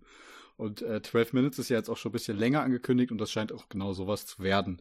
Ich habe da mittlerweile ziemlich hohe Erwartungen dran. Vor ein paar Wochen gab es für ausgewählte Pressevertreter die Möglichkeit, das Spiel schon auszuprobieren, beziehungsweise da gab es, glaube ich, eine Präsentation zumindest. Und daraufhin gab es, glaube ich, tatsächlich solche Äußerungen wie, das sei das Spiel, was am nächsten daran kommen würde, einen, ein, ja, an den Film von Stanley Kubrick was eine, schon eine ziemliche Ansage ist. Mhm. Kurz umrissen, äh, wer das jetzt noch nicht kennt, das Spiel. Es geht darum, dass man so Groundhog Day mäßig, also täglich grüßt das Murmeltier, ähm, ja, immer wieder dieselben zwölf Minuten erlebt. Und ich meine, es war so, dass man innerhalb dieser zwölf Minuten äh, sieht, wie die Frau von äh, ja, dem Mann, glaube ich, umgebracht wird, wenn ich mich jetzt nicht komplett irre. So war das, oder? Ja, so habe ich es auch in Erinnerung, ja.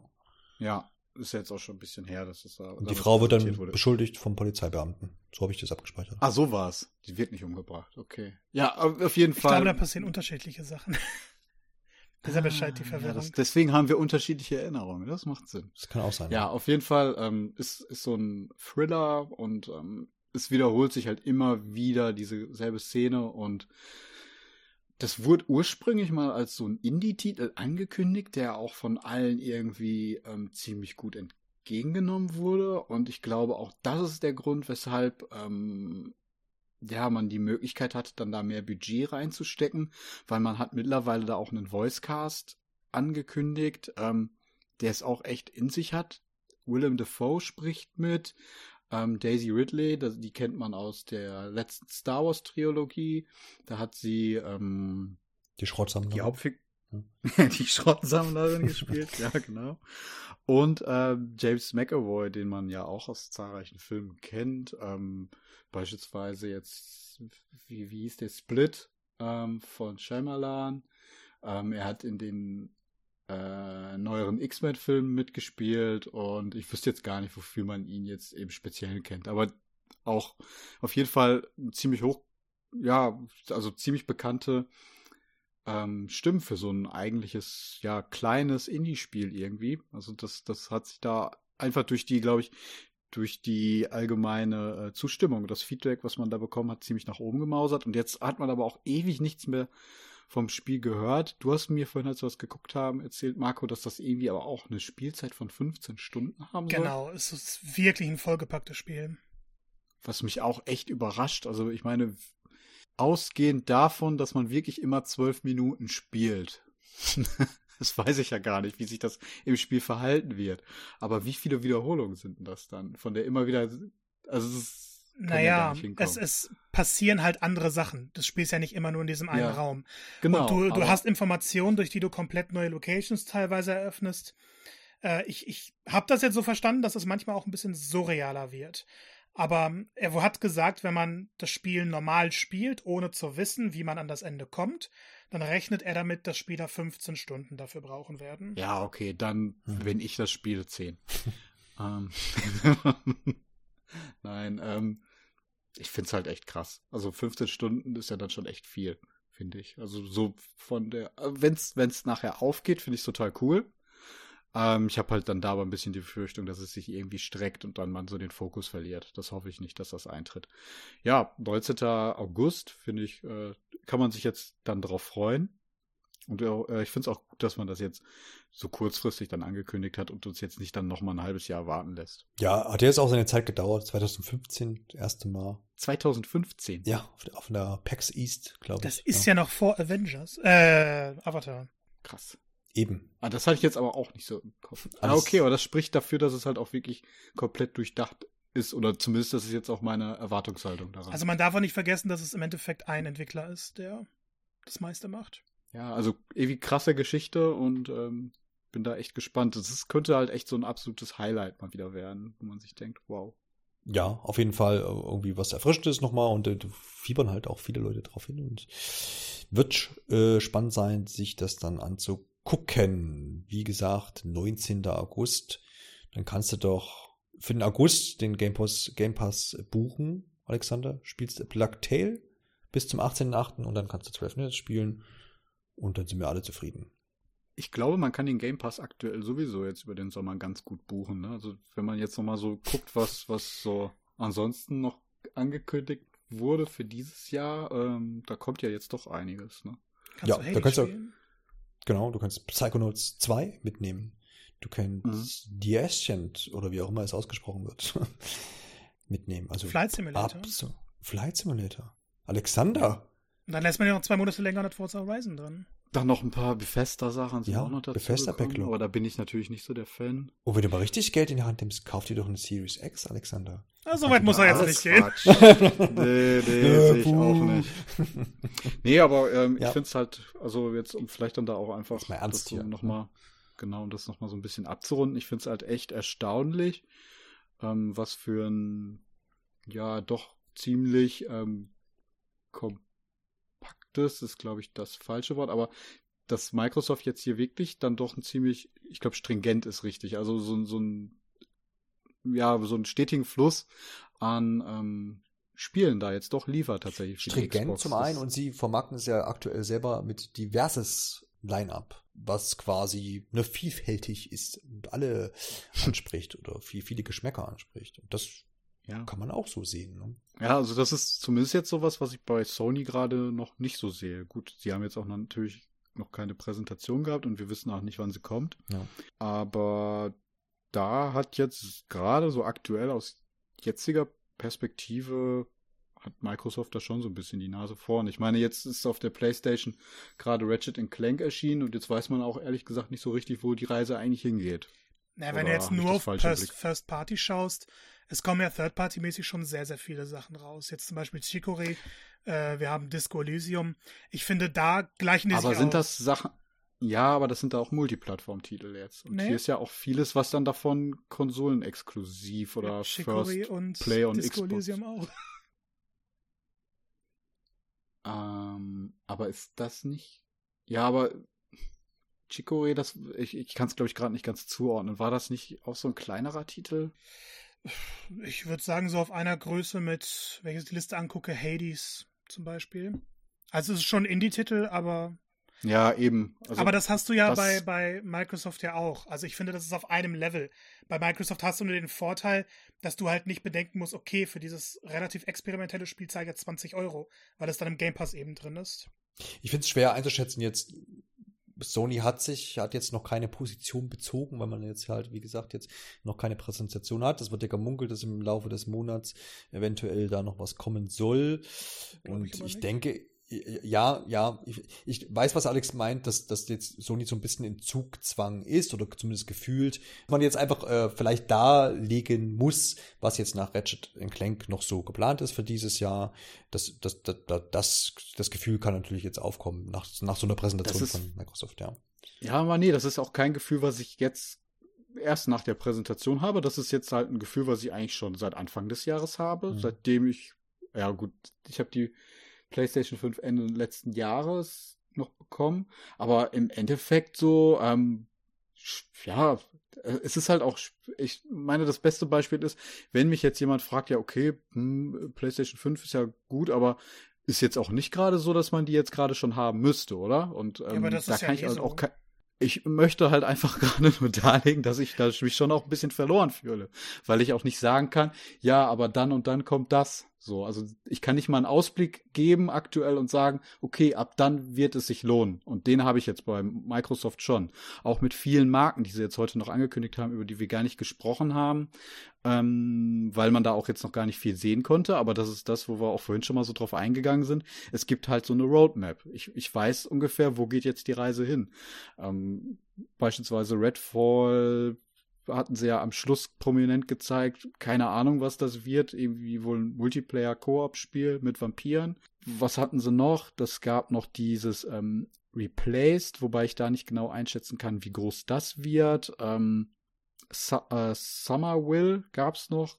Ungefähr so, das habe ich aktuell das gleiche Gefühl wie mit mit Redfall und wir haben halt auch noch ganz viele andere Spiele, die halt eben einfach da man jetzt im Ausblick hat. Und ja, aber viele der Sachen, die du gerade genannt hast, sind ja Third-Party-Projekte. Ja, genau. Die aber jetzt zumindest erstmal ähm, äh, Microsoft sich jetzt exklusiv vorerst, sei es jetzt auch nur mal für ein paar Monate, aber da jetzt für die Xbox gesichert hat. Klar, aber andersrum hast du ja im Endeffekt dieselbe Geschichte. Also Sony hat ja einen relativ großen Wert auf Solar Ash, auf Oddfall, auf Little Devil Inside gelegt. Und das ist, finde ich, von der Größe her gleichwertig. Ich glaube, das, also, ja. also ich bin da jetzt, ich, ich verstehe es, verstehe beide Positionen. Ich bin da aber ein bisschen mehr bei Alexander. Aber jetzt halt auch jetzt zu diesem Zeitpunkt halt, weil man jetzt, ich sehe jetzt ganz halt diese Grafik von mir jetzt für 2021, man weiß so ein bisschen, was jetzt halt zu erwarten ist. Ne? Also ich glaube, als Xbox-Nutzer hat man für 21, kann man sich jetzt seine Kreuzchen da an diese Grafik machen oder an die, an die Release-Liste sagen, okay, das probiere ich aus und das probiere ich aus und das kaufe ich mir vielleicht.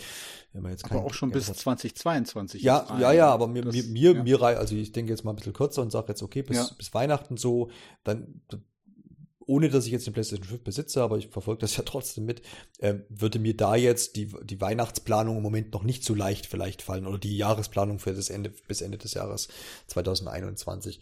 Aber Dennoch schließt es ja nicht aus, dass Sony diese Lücke noch füllen wird. Das geht mir, würde mir ja jetzt zum Beispiel bei Nintendo ganz genauso gehen. also die, da ist ja auch noch nicht, aber da muss man auch wieder jetzt erwähnen, da kommt noch eine Präsentation in ein paar Tagen. Und ich denke auch Sony wird das noch füllen. Es ist ja, ist ja üblich, dass man dann irgendwann sagt, okay, das und das kommt dann jetzt noch bis Ende des Jahres. Aber hat natürlich den, den, einfach den Grund, dass es Microsoft hier sicherlich vorlegen konnte, aber auch diese Weitsicht, die man zumindest hier suggeriert, ne, bis, die, bis 22 ja. und vielleicht ein bisschen darüber hinaus, ist schon schön, äh, zu wissen, dass man diese sicheren Titel hat, so die da jetzt kommen und die ja sicherlich auch noch aufgefüllt werden, werden mit mehr Third-Party-Sachen. Die werden auch hier und da noch irgendwelche Deals abschließen, wo dann Sachen vielleicht auch wieder noch im Game Pass äh, landen, von dem man jetzt äh, noch nichts weiß. Es wird garantiert noch mehr aufgefüllt. Und, und die Liste ist aber schon relativ voll. Also das ist schon beeindruckend, das muss ich schon sagen, was da jetzt so auf dem, auf dem Tablett liegt und worum man sich da alles gekümmert hat. Und da ist es mir jetzt gerade als Game Pass-Nutzer natürlich auch erstmal wurscht, ob das jetzt gerade aus von äh, Xbox Game Studios kommt oder ob da jetzt irgendwie zum Beispiel Back 4 Blood mit zugekauft wurde für den Game Pass. Ne? Also das ist ja, mich als Spieler interessiert das ja erstmal vielleicht jetzt weniger, ob das, äh, wo das jetzt herkommt, sondern ich habe so eine fortwährende äh, Liste jetzt und Unterstützung für meine Konsole oder für meine Plattform.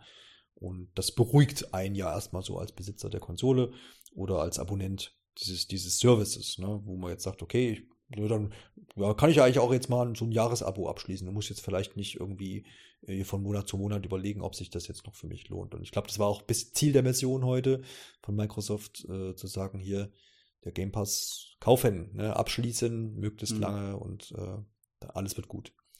Also ich glaube, man kann auch bei beiden Konsolen einfach guten Gewissens sagen, die hätten durchaus auch einfach erst dieses Jahr erscheinen können, wenn man jetzt Klar. auf die Spiele achtet. Ja. Also ich finde, das jetzt bei der PS5 habe ich jetzt persönlich auf jeden Fall nochmal den Vorteil, dass ich zum einen das Upgrade von der ganz alten PS4 gemacht habe und da halt ein Plus gemacht habe einfach, ja. weil ich mit der wirklich mit diesem Urmodell auch keinen Spaß mehr hatte, weil es wahnsinnig langsam und laut wurde. Ähm, zum anderen, dass ich auch gerade zuletzt auf der PS4 viele Spiele nicht mehr gespielt habe, die ich jetzt auch wunderbar auf der PS5 in, mit, mit 60 FPS oder sonst wie Patches dann noch irgendwie nachholen kann ähm, und mich deswegen jetzt über dieses erste Jahr dann auch nochmal ja so ein bisschen strecken kann. Aber ähm, sagen wir jetzt mal so, PS5 exklusiv war da jetzt tatsächlich, also was heißt exklusiv, aber jetzt so was, was ich mir jetzt so gezielt für die PS5 gekauft habe, ähm, so an Neuveröffentlichung, das war jetzt halt nicht wirklich viel. Spider-Man habe ich noch auf der PS4 gespielt. Ähm, jetzt das erste war im Endeffekt so richtig Resident Evil Village. Aber ich höre immer wieder das Argument, und funktional ist das ja richtig, dass die Konsolen auch hätten dieses Jahr oder theoretisch sogar nächstes Jahr erscheinen können. Und ich, ich finde ja, also klar, man sieht's ja, die meisten PS5-Spiele erscheinen für PS4, die meisten Xbox Series-Spiele erscheinen für Xbox One. Also man kann sie alle hin weiter auf den alten Konsolen spielen, aber ich möchte das persönlich einfach nicht mehr. Ich möchte auch PS4-Spiele, wenn eine 60 FPS-Version da ist, in 60 FPS spielen. Und klar, das ist dann schon ein bisschen im, im Luxusbereich, aber ich hätte mich jetzt geärgert, wenn ich ein Jahr weiterhin ähm, Spiele in einer Qualität spielen müsste, bei denen ich weiß, es würde theoretisch besser gehen. Und das ist dann, ja, ich gehöre dann halt zu einer anderen Zielgruppe. Nee, das geht mir aber auch genauso. Ja. Ne? Also ich finde das schon so. Ähm, mein Problem ist halt einfach, es kommt jetzt aber auch einfach gerade noch nicht so richtig raus, wo, wo ich dann halt Horizon ähm, wäre jetzt wahrscheinlich, ist wahrscheinlich der nächste Titel. Gehe ich jetzt einfach mal stark davon aus, dadurch, dass wir die State of Play hatten. Ähm, dass das jetzt so der nächste Titel, der dann für die PS5 kommt und wo man ja auch gesehen hat, der reizt die jetzt auch auf jeden Fall. Also da, da reizt man zumindest irgendwo das, die, die, die äh, Konsole mit aus. Ähm, da geht man, also es gibt auf jeden Fall eine starke Verbesserung im Vergleich zum Vorgänger, würde ich sagen. Die konnte man schon sehen. Ja, also ich verstehe diese, diese Argumentation zu sagen, du hast dich jetzt abfedern können mit, mit alten Spielen, die du jetzt in besser äh, quasi genießen konntest. Aber nur noch mal ganz kurz aufgeführt, auch da, also wir hatten ja diesen Spider-Man-Ableger zum Konsolen-Launch, wir hatten Demon's Souls, wir hatten jetzt Returnal und wir haben jetzt Ratchet Clank und ich glaube, ich habe jetzt nichts ausgelassen. Und es ist gerade mal ein halbes Jahr rum, so ein bisschen mehr als ein halbes Jahr, ein Dreivierteljahr. Und das finde ich jetzt für einen Konsolenstart auch gar nicht so verkehrt. Ja, ja aber also, ich glaube, man muss da nur bedenken, dass Demon's Souls und Returnal halt den großen Massenmarkt nicht ansprechen werden. Nee, eben, und das mich auch ja, also, überhaupt Das ist ja die Sache, mich ich, haben sie genau. komplett genau. abgeholt, weil das meine ja, Art subjektives sind, aber nicht alle. Ding dann, ja. Und ja. Ratchet Clank ist jetzt eigentlich der erste große Titel, der halt, man sieht es jetzt schon in den Launch kaufen, die, ich glaube, in UK war, hat sich Ratchet Clank zum Launch viermal so häufig im Retail verkauft wie Return. Wäre jetzt auch, also jetzt merkt, auch das Spiel, das Spiel, was ich gekauft hätte, wenn ich jetzt Und eine PS4 äh, Spider-Man, obwohl es ein PS4-Spiel ist, landet es eigentlich alle, also einmal im Monat mindestens in den Charts auf Platz 1. Also UK. Ja, das kann man in UK wohl sehr gut beobachten. Jedes Mal, wenn Genau. irgendwo ähm, PlayStation 5 Konsolen verkauft werden, geht das Spiel wieder auf die 1. Ja. Aber das ist halt auch, da muss man ja auch dann sagen, es war ja dann auch recht kurz und damit war man dann jetzt auch wirklich nicht lange beschäftigt. So, also da, da, damit konnte man sich eine Woche ganz gut beschäftigen und das war halt mein Launch-Titel im Endeffekt. Ich habe mir dann noch das Update für den äh, ersten Spider-Man-Teil besorgt und habe dann da noch die DLCs nachgeholt, weil ich da den Season Pass noch hatte. Ja, aber ähm, das ist das, was Marco auch gerade schon gesagt hat. Die beiden Spiele, die da halt auch zu den größten Titeln gezählt wurden, die sind natürlich auch, das sind ja auch starke Exklusivtitel, keine Frage, aber dann halt auch doch ziemlich nischig eigentlich in ihrer Art und Weise und haben mich in dem Fall halt nicht abgeholt. Ratchet und Clank bin ich mir jetzt noch nicht sicher. Ich bin da technisch gespannt, aber ich glaube auch, ansonsten würde mich das Spiel ziemlich kalt lassen. Das ist nicht so, worauf ich jetzt so mega Lust hatte, weil das jetzt für mich auch so vom Gefühl her eher sowas ist, was man schon öfter mal gesehen hat. Also das macht abseits davon, dass es jetzt halt die Konsole da technisch ausreizt, halt nicht viel neu. Und das, was du vorhin gesagt hast ähm, mit divers, das trifft dann da vielleicht auch einfach ganz gut. Vielleicht stellt Microsoft sich da jetzt auch gerade ein bisschen besser auf und bietet dann da einfach mehr an in verschiedene Richtungen schon. Aber gut, wie gesagt, schwierig jetzt am aktuellen Punkt auch einfach zu vergleichen, weil Sony jetzt noch nicht nachziehen.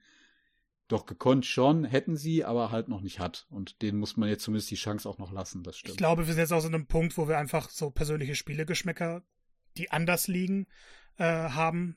Von, also ich denke nicht, dass, dass wir jetzt in dieser Diskussion auf einen Punkt kommen werden, bei dem alle sagen, yay, so ist es. Deshalb.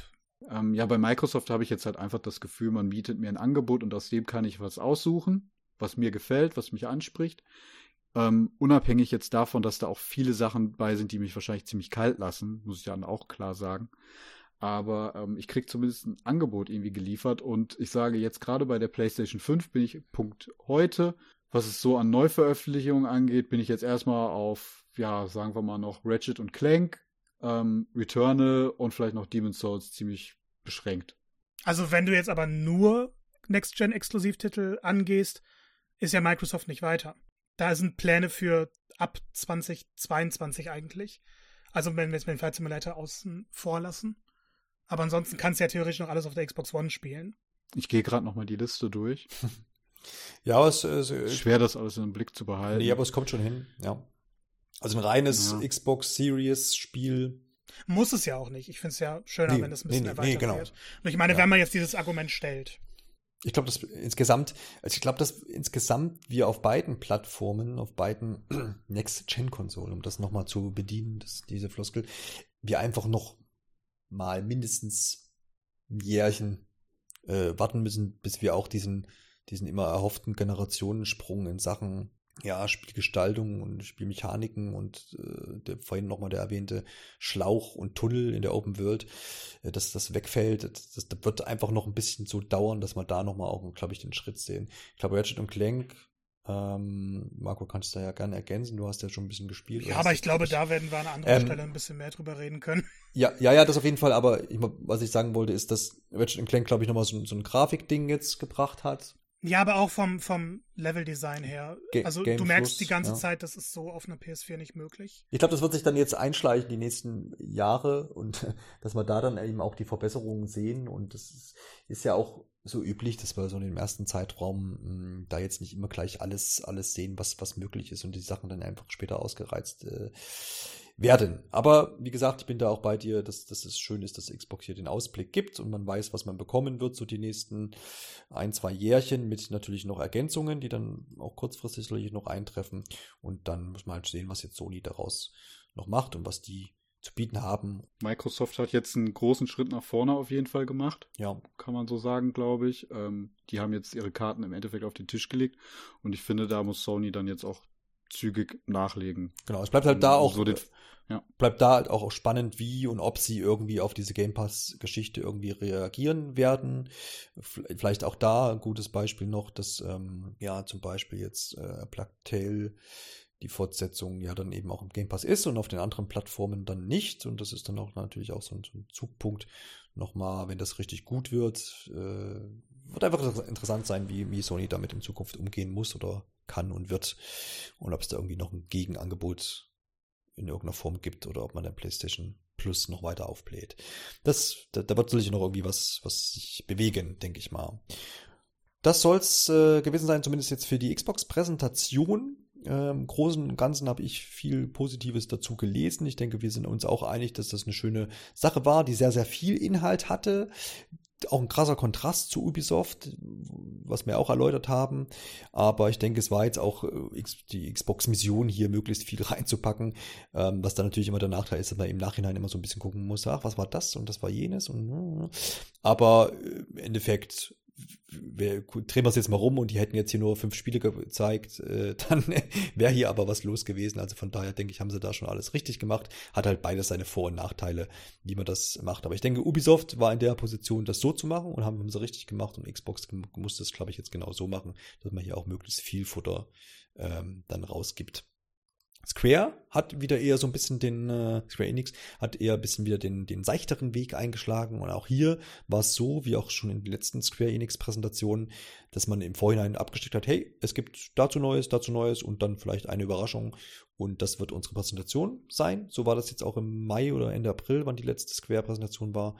Und finde es sehr angenehm. Man weiß, was man bekommen wird, wird aber auch gleichzeitig dann dadurch jetzt nicht groß irgendwie mit Shadow Drops und One Last Thing Sachen überrascht. Aber es kann sich eben auch dann keine Riesenenttäuschung einstellen, würde ich mal sagen.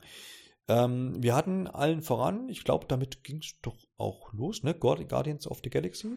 Und wenn es nicht damit losging, äh, fangen wir aber zumindest jetzt damit an, äh, was für den 26. Oktober schon diesen Jahres angekündigt wird. Eidos äh, Montreal ist hier Entwickler und ja, das, das, ich übergebe, übergebe das mal in die Hände, vier Hände, denn ich bin dem relativ fremd und äh, freue mich aber, wenn ihr das so ein bisschen analysieren könnt. Im Endeffekt Guardians of the Galaxy, ähm, Name ist Programm. Es wird so Action-Adventure-mäßig äh, eine Umsetzung der Comics. Man hat da sehr viel ähm, Wert drauf gelegt, nochmal zu betonen, dass die Macher sich damit beschäftigt haben, auch mit den entsprechenden Autoren in Kontakt standen und dass man so einen Mix bringen wollte aus einer eigenen Interpretation der Guardians, aber eben auch mit Charakteren aus den Comics, die jetzt in den Filmen vielleicht gar nicht vorkamen, die vielleicht auch allgemein ein bisschen unbekannter sind. Und ähm, auf den ersten Blick, gerade weil da mehrere Charaktere rumgelaufen sind und es war sehr actionreiches Draufkloppen, Draufschießen, Gameplay, sah es ein bisschen wie Avengers aus und man hatte schon leichte Panik.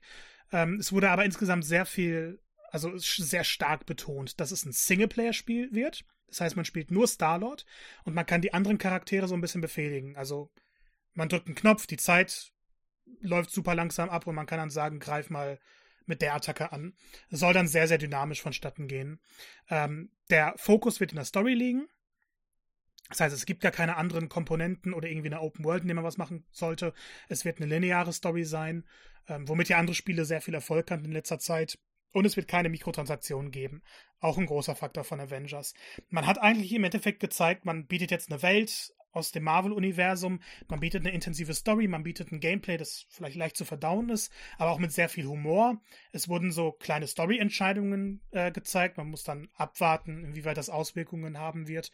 Es wirkte bisher auf jeden Fall so, als ob es die Story nur ein bisschen personalisieren würde. Also jetzt nicht, du entscheidest dich dafür und auf einmal spielst du ein anderes Level als andere. Und allgemein, großer AAA-Prügeltitel. Ich fand, es sah gut aus. Ich glaube, da wird Alex gleich noch ein bisschen was zu sagen.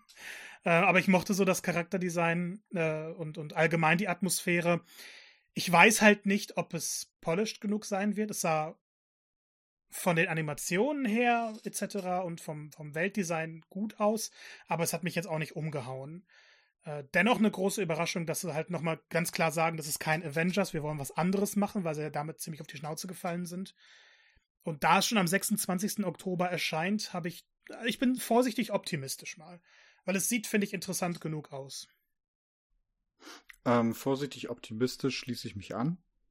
Ähm, wir haben ja auch währenddessen recht viel über Avengers gesprochen, was ja wirklich dann auch nicht gut ankam und ich habe es auch schon ein bisschen spielen können und äh, kann schon erste Kritikpunkte nachvollziehen. Ich glaube, Guardians of the Galaxy, von dem, was wir jetzt gehört und gesehen haben, ähm, hat ein ja viel besser durchdachtes Konzept und das ist da wichtig. Also man, man konzentriert sich halt auf eine Sache, die man damit umsetzen möchte. Das ist jetzt halt hier eine Singleplayer-zentrierte ähm, Story zu erzählen. Und darauf konzentriert man sich und das, das kann dadurch, glaube ich, dadurch, dass man sich halt auf eine Sache fokussiert, auch schon deutlich besser funktionieren als das, was man da bei Avengers versucht hat, irgendwie von allem ein bisschen was abzugrasen. Mhm. Ähm, weil du gerade meintest, ähm, äh, zur Präsentation und zum Stil. Ähm, ich habe da noch mal ein bisschen drüber nachgedacht. Das Character Design sah eigentlich ganz okay aus, aber mein Problem ist dabei, dass es so sich so wenig von von der Masse irgendwie abhebt. Das geht in so einen, diesen realistischen Look einfach ähm, und so von der Spielwelt her irgendwie das war auch ganz übel. Äh, ich hatte hier vorhin noch den Stream von IGN, glaube ich, parallel laufen und dann hatte ich doch gesagt, ähm, ah, okay, die zeigen hier gerade noch mal Guardians, das kann ich mir noch mal jetzt ansehen, äh, ohne Lags und ohne Streamabbrüche. Dann stellte sich heraus, dass der Trailer äh, zu, ich kann heute nicht Trailer sagen, ähm, dass das der Trailer zu ähm, Avatar war. Und das ist mir halt erst aufgefallen, als die blauen Männchen dann halt durchs Bild gelaufen sind. Weil diese Lebewesen, die halt in der Spielwelt da unterwegs waren, die hätten genauso gut bei Guardians auftauchen können. Das sind halt irgendwelche außerirdischen Lebensformen da gewesen, die auf diesem Planet dann da rumlaufen. Und einfach dadurch, dass es halt auch genauso in diesen realistischen Look gegangen ist, äh, verliert es halt da einfach so Wiedererkennungswert. Das finde ich halt ein bisschen schade, weil ich glaube, dass ähm, die Comics und die Vorlage einfach da mehr hergeben würden. Ähm, aber ansonsten bin ich gespannt, was man da für eine Geschichte erzählen möchte. Das soll ja eine Original Story für das Spiel sein. Das begrüße ich da eigentlich auch. Ähm, dass man da jetzt sich nicht ja zu sehr an irgendeiner Vorlage orientiert. Ich denke mal, da wird es Anleihen geben, die man da auch wiedererkennen wird. Ähm, aber ansonsten hätte das nach Avengers, glaube ich, echt deutlich schlimmer ausfallen können. Was jetzt nicht heißen soll, dass ich jetzt da auch irgendwie. Also vorsichtig optimistisch trifft es, glaube ich, am besten, ja. Na dann seid ihr euch doch so einigermaßen einig, wenn man, wenn man, wenn man das so zusammenfassen will. Ich bin auch irgendwie gespannt äh, so darauf, was, was sich daraus entwickelt. Gerade jetzt nach diesem Avenger Miam Debakel möchte man ja vielleicht schon sagen. Bin ich gespannt, ob das jetzt hier irgendwie mehr zündet und besser zündet war ein bisschen überrascht, dass das jetzt schon im Oktober erscheint, aber warum, ja, warum nicht? Ja. Besteht halt da die Gefahr. Es ist halt ein beliebter Release-Zeitraum. Ich glaube, es ist relativ viel los dann in diesem Jahr, wenn man jetzt auch schon auf so den einen oder anderen Titel guckt, den wir schon besprochen haben. Das wird wahrscheinlich auch noch voller. Nintendo wird das auch noch auffüllen, der ein oder andere Publisher sicherlich auch. Wird spannend sein, inwiefern dann Guardians of the Galaxy sich da dann platzieren kann. Aber das werden wir dann sehen, wenn es soweit ist. Babylon's Fall wurde auch im Vorhinein schon groß beworben, zumindest, dass man dazu Neues sehen wird. Äh, wir erinnern uns, war auch schon äh, eine Weile angekündigt, man hat aber bisher nie wirklich viel gesehen dazu. Äh, Square Enix geht hier eine Partnerschaft ein mit Platinum Games, die ja immer bekannt sind für schönes, schickes und vor allem gut funktionierendes Gameplay. Vor allem was jetzt natürlich Kämpfe angeht geht. Und auch hier wird, wird das Kämpfen gegen äh, ja, Gegner ein großes, großes äh, zentrales Ding sein. Und diesmal geht es aber zu viert in die Schlachten hinein. Das heißt, das ganze Spiel ist jetzt nicht irgendein Singleplayer-Spiel, was man dann hier so kennt, so, ne, so à la Nier Automata oder ähnlichem, sondern hier soll es dann zu viert vonstatten gehen. Äh, es ist auch heute nicht allzu viel genannt worden. Es gibt zwar zahlreiche ähm, Entwickler-Interview-Videos, die jetzt im Nachhinein auch noch veröffentlicht wurden. Große Neuigkeit ist, glaube ich, da, dass man jetzt neben der PlayStation 4 und PC-Version auch eine PlayStation 5-Version mit auf den Markt bringen wird. Komischerweise hat man keinen Release Datum oder irgendwas äh, auch bekannt gegeben.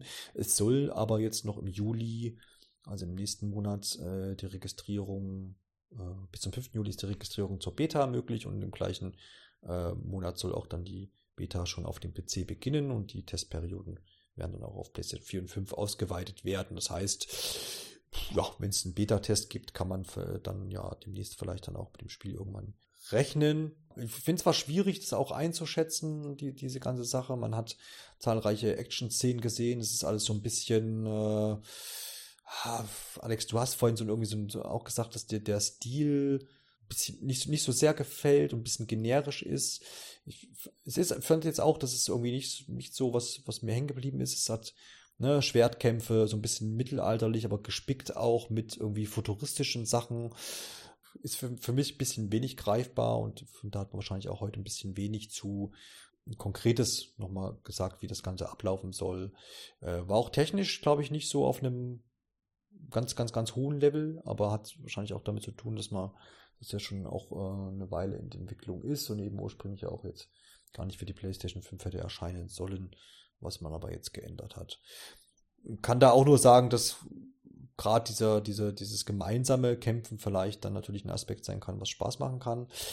Und wenn man das natürlich dann nochmal in, in, auf Platinum Games münzt und dann das, das richtig geil funktioniert, dann kann das natürlich auch Spaß machen. Also ich bin da so ein bisschen zwiespältig. Ich finde, man hat da halt da, da, da heute einfach noch zu wenig gezeigt, dass ich jetzt sagen kann, hey, habe ich Bock drauf. Alexander, hast du jetzt im Nachhinein dich noch ein bisschen mehr anfreunden können mit dem ganzen Ding oder bist du da auch noch eher skeptisch wie ich? Nee, das hat mich echt optisch abgeschreckt, muss ich ganz Ach so, ehrlich krass, sagen. schon. Und auch diese Richtungswechsel, den man mit dem Spiel seit der Ankündigung jetzt dann gegangen ist, was man da eröffnet hat, ähm, Richtung ja mehr Service Game finde ich auch irgendwie eigenartig und ähm, wir haben es glaube ich auch vorhin, als wir es zusammengeguckt haben, schon mal, ich weiß gar nicht von wem es jetzt kam, aber recht treffend irgendwie ähm, auf den Punkt gebracht. Das hat jetzt so alles so in allem, wenn man alles so zusammenfasst, so ein bisschen das Geschmäckle von einem Free-to-Play-Titel. Mhm. Und ich glaube nicht, dass das dem Titel dann gerecht wird, aber zumindest ist das, was er jetzt für mich so auch ausgedrückt hat in der Präsentation. Ich fand's auch irgendwie. Es wird ja die ganze Zeit gesagt, dieser Spielstil soll so einem Öl, also äh, Ästhetik, soll so einem Ölgemälde nachempfunden worden sein. Aber es hat für mich irgendwie nicht funktioniert. Und ich kritisiere ja immer, wenn gerenderte Trailer gezeigt werden, weil ich will Gameplay sehen. Jetzt hat man hier relativ viel Gameplay gesehen. Ich verstehe das Spiel einfach trotzdem nicht. Ist es jetzt. Das kommt noch hinzu. Ist es jetzt so, so ein Roguelike-Ding, wo du den Turm hochsteigst oder hast du eine Story, der du folgst und wie läuft das mit anderen Spielern ab und wie läuft das Kampfsystem und ist es Buttonmesher oder eher so Platinum-typisch was und was für Modi sollen kommen und ist es jetzt ein, ein Ding, wo du dich Online-Servern verbindest oder kannst du es auch solo mit irgend? Ich habe keine Ahnung. Ich habe jetzt ehrlich gesagt mehr Fragen als vorher und vorher wusste ich nicht mal, was das Ding ist. Also Ja. Schlechte Ja, das stimmt. Also fand ich glaube, da waren jetzt auch dadurch, dass ähm, ja, Platinum da mitwirkt, waren auch die Erwartungen relativ hoch, glaube ich, an, an das Spiel im Vorhinein. Und ja, wie du auch sagst, ich find's, fand's irgendwie haben sie die Message des Spiels oder was sie damit vorhaben, halt nicht gut rübergebracht und man ist jetzt halt da irgendwie relativ ahnungslos. Also entweder hat einem das jetzt zugesagt, man sagt geil, Schwerter, Rüstungen äh, draufhauen, das, das reicht dann schon, um irgendwie das cool zu finden. Äh, oder man steht halt da, so wie wir drei, und denken, man denkt sich, äh, ja, mal sehen, was daraus jetzt werden soll. Oder man ist richtig angewidert wie Alexander. ja, also hm, irgendwie so haben sie nicht, haben sie nicht ganz gut platziert, glaube ich so. Also die, die, die Nachricht des Spiels oder was sie damit wollen. Fehlt so ein bisschen. Bekannt war, dass auch Life is Strange hier äh, Anklang finden wird in dieser ähm, Square Enix Präsentation. In der letzten Ausgabe hat man ja Life is Strange ähm, Remastered mit angekündigt oder die Neuauflage der ersten beiden Teile ist es, Marco, ne? Äh, Teil 1 und Before the Storm. Ja, genau. Also so, genau, so muss man es sehen. Das, das, äh, äh, der zweite Teil ähm, ist ja mit den zwei Brüdern, genau. Ja, wird neu aufgelegt und da hat man so ein bisschen Vergleichsvideos gezeigt. Ähm, es ist, glaube ich, so, wie ich es erwartet habe. Also äh, es war ja klar, dass die da jetzt nicht irgendwie das ganze Ding nochmal neu aufarbeiten. Ähm, man ist sich dem Look natürlich treu geblieben, ist alles ein bisschen schärfer geworden. Es wurden laut Aussagen der Entwickler die Mimiken und auch die Animation sowie die äh, Lippensynchronisation äh, wurde überarbeitet. Ich denke, dem kann man vertrauen und das ganze Ding wird so ein bisschen auf ein aktuelleres Level gehoben und finde ich eigentlich ganz cool, dass man das auch macht. Wäre ja jetzt nicht nötig gewesen, aber ich glaube, für Leute, die dann jetzt äh, irgendwie die erste Berührungspunkte dann mit der, mit der Reihe haben, ist es auf jeden Fall nett, dass man das dann so ein bisschen äh, in schicker spielen kann und gerade den ersten Teil ähm, kann man ja wirklich äh, sehr empfehlen, ne, dass man sich das mal anguckt. Und warum dann nicht ein bisschen schicker? Dann war natürlich auch wieder ähm, der aktuelle Teil, beziehungsweise der neue Teil, der dann jetzt äh, im Herbst mit erscheint. Life is Strange True Colors mit am Start. Dort gab es noch mal ein paar Gameplay-Szenen äh, von Alex zu sehen, die ja diese Fähigkeiten hat, dass er sich ähm, ja, sehr empathisch in andere Menschen reinversetzen kann. Das heißt, sie, sie spürt die Gefühle anderer Menschen und soweit ich das auch verstanden habe, äh, nicht äh, nur auf Knopfdruck, sondern sie kriegt das halt mit, so wie es halt da gerade passiert und kann dann eben ähm, ja die Gefühle anderer Menschen mitlesen. Und da gab es nochmal so ein bisschen Erklärung, wie das dann eingesetzt wird. Wir haben uns da vorhin auch schon geeinigt, dass wir zu True Colors eigentlich auch gar nicht mehr zu sehen brauchen. Ich finde, das, man hat das damals in der letzten Ausgabe schon gut platziert und hat, alle waren sich einig, dass die neue Protagonistin Alex ähm, irgendwie auch cool gestaltet ist und, und irgendwie es ist so äh, bei allen gut angekommen, so was ich mitbekommen habe. Und die, die Leute, die Bock auf Life is Strange haben, haben Bock jetzt auf True Colors. Und so geht's mir. Und ich brauche jetzt bis zum Release da auch eigentlich nichts, keine weiteren Informationen. Ich will das dann einfach selber ausprobieren. Und dann reicht mir das auch. Es war natürlich schön, dass man es heute nochmal mit drin hatte. Und natürlich auch nochmal jetzt ein paar mehr Leute ähm, erreicht, weil natürlich dann einfach ja, durch die E3 dann da mehr Zuschauer da waren. Ansonsten, was, was können wir noch ergänzen? Das waren jetzt, also Life is Strange war auch heute der Grund, warum ich das ein bisschen eingeschalten habe, weil ich wusste, hey, das ist nochmal, vielleicht gibt es ja auch doch nochmal irgendwie was Neues und das Remaster freue ich mich, das gesehen zu haben, wie das jetzt auch aussehen wird.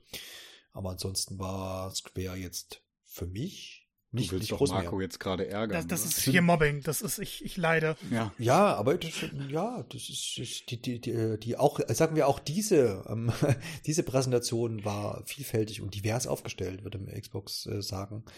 Äh, dementsprechend ja, also, gibt es für alle Interessen was. Genau, ich würde mich da wobei, wenn ich mich jetzt auf einen Titel äh, entscheiden müsste, würde ich mich wohl hinter Guardians stellen. So.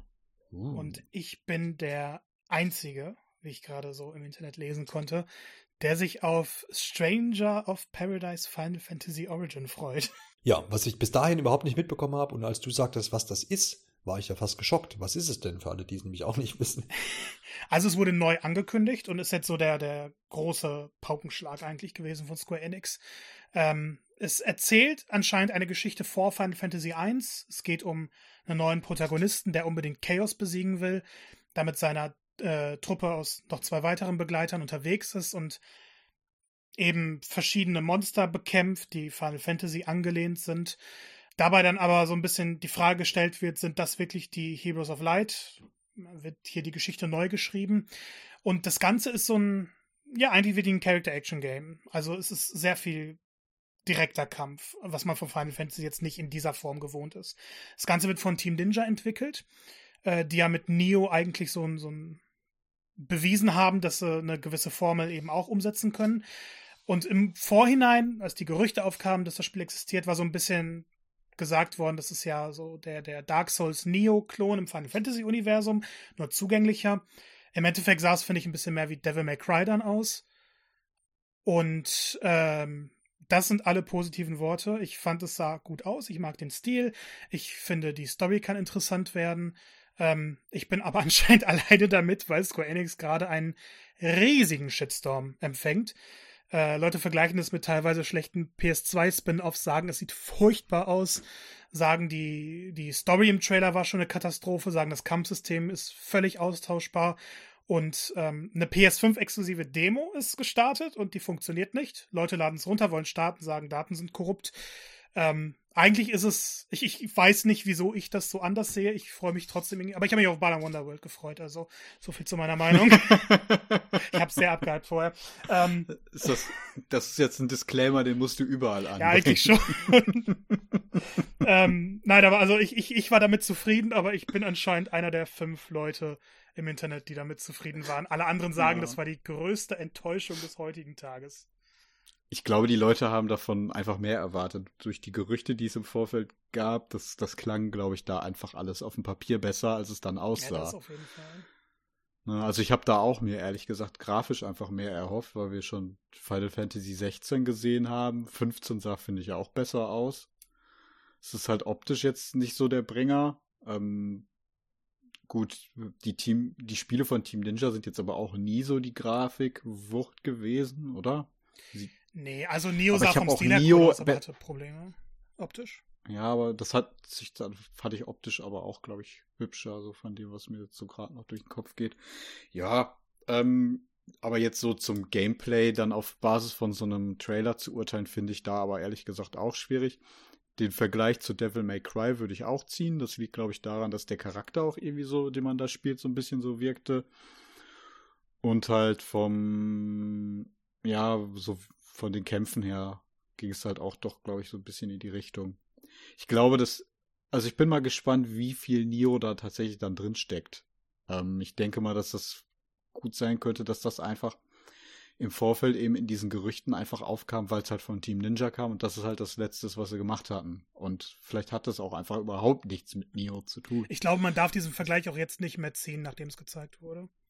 Nee, also ich glaube, da wurden, ein, ich glaube, das große Problem ist da jetzt halt einfach ähm, eine falsche Erwartungshaltung, die auf Basis von irgendwelchen Gerüchten halt aufgebaut wurde. Und das jetzt als Publisher dann irgendwie gerade zu ziehen, äh, mit dem Spiel, was man jetzt nun mal hat, ist halt schwierig. Absolut. Da habt ihr doch treffende Worte gefunden. Und äh, ja, also das, das Hast du dich ja jetzt ganz schön aus der Affäre. Ja, absolut. Ich musste gar nichts zu Final Fantasy sagen. Ich musste, musste, musste, musste nichts zu Final Fantasy sagen, ja.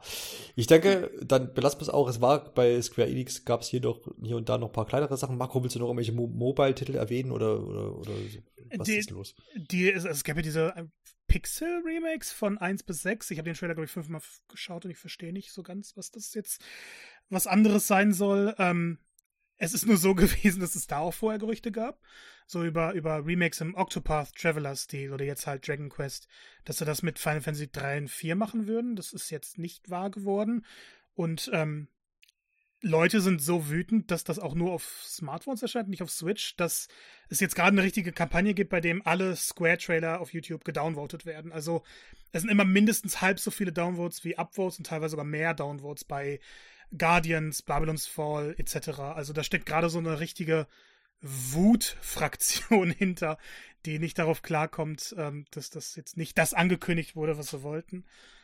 Die Video äh, Videospiel-Community wieder zeigt sich von ihrer besten Seite. The gamers ja, are angry. Ja, ja. Ja, aber äh, komisch, ne? Wo man eigentlich jetzt, wo ich eingangs erwähnt hatte bei Square, ne, da weiß man immer, was man bekommt.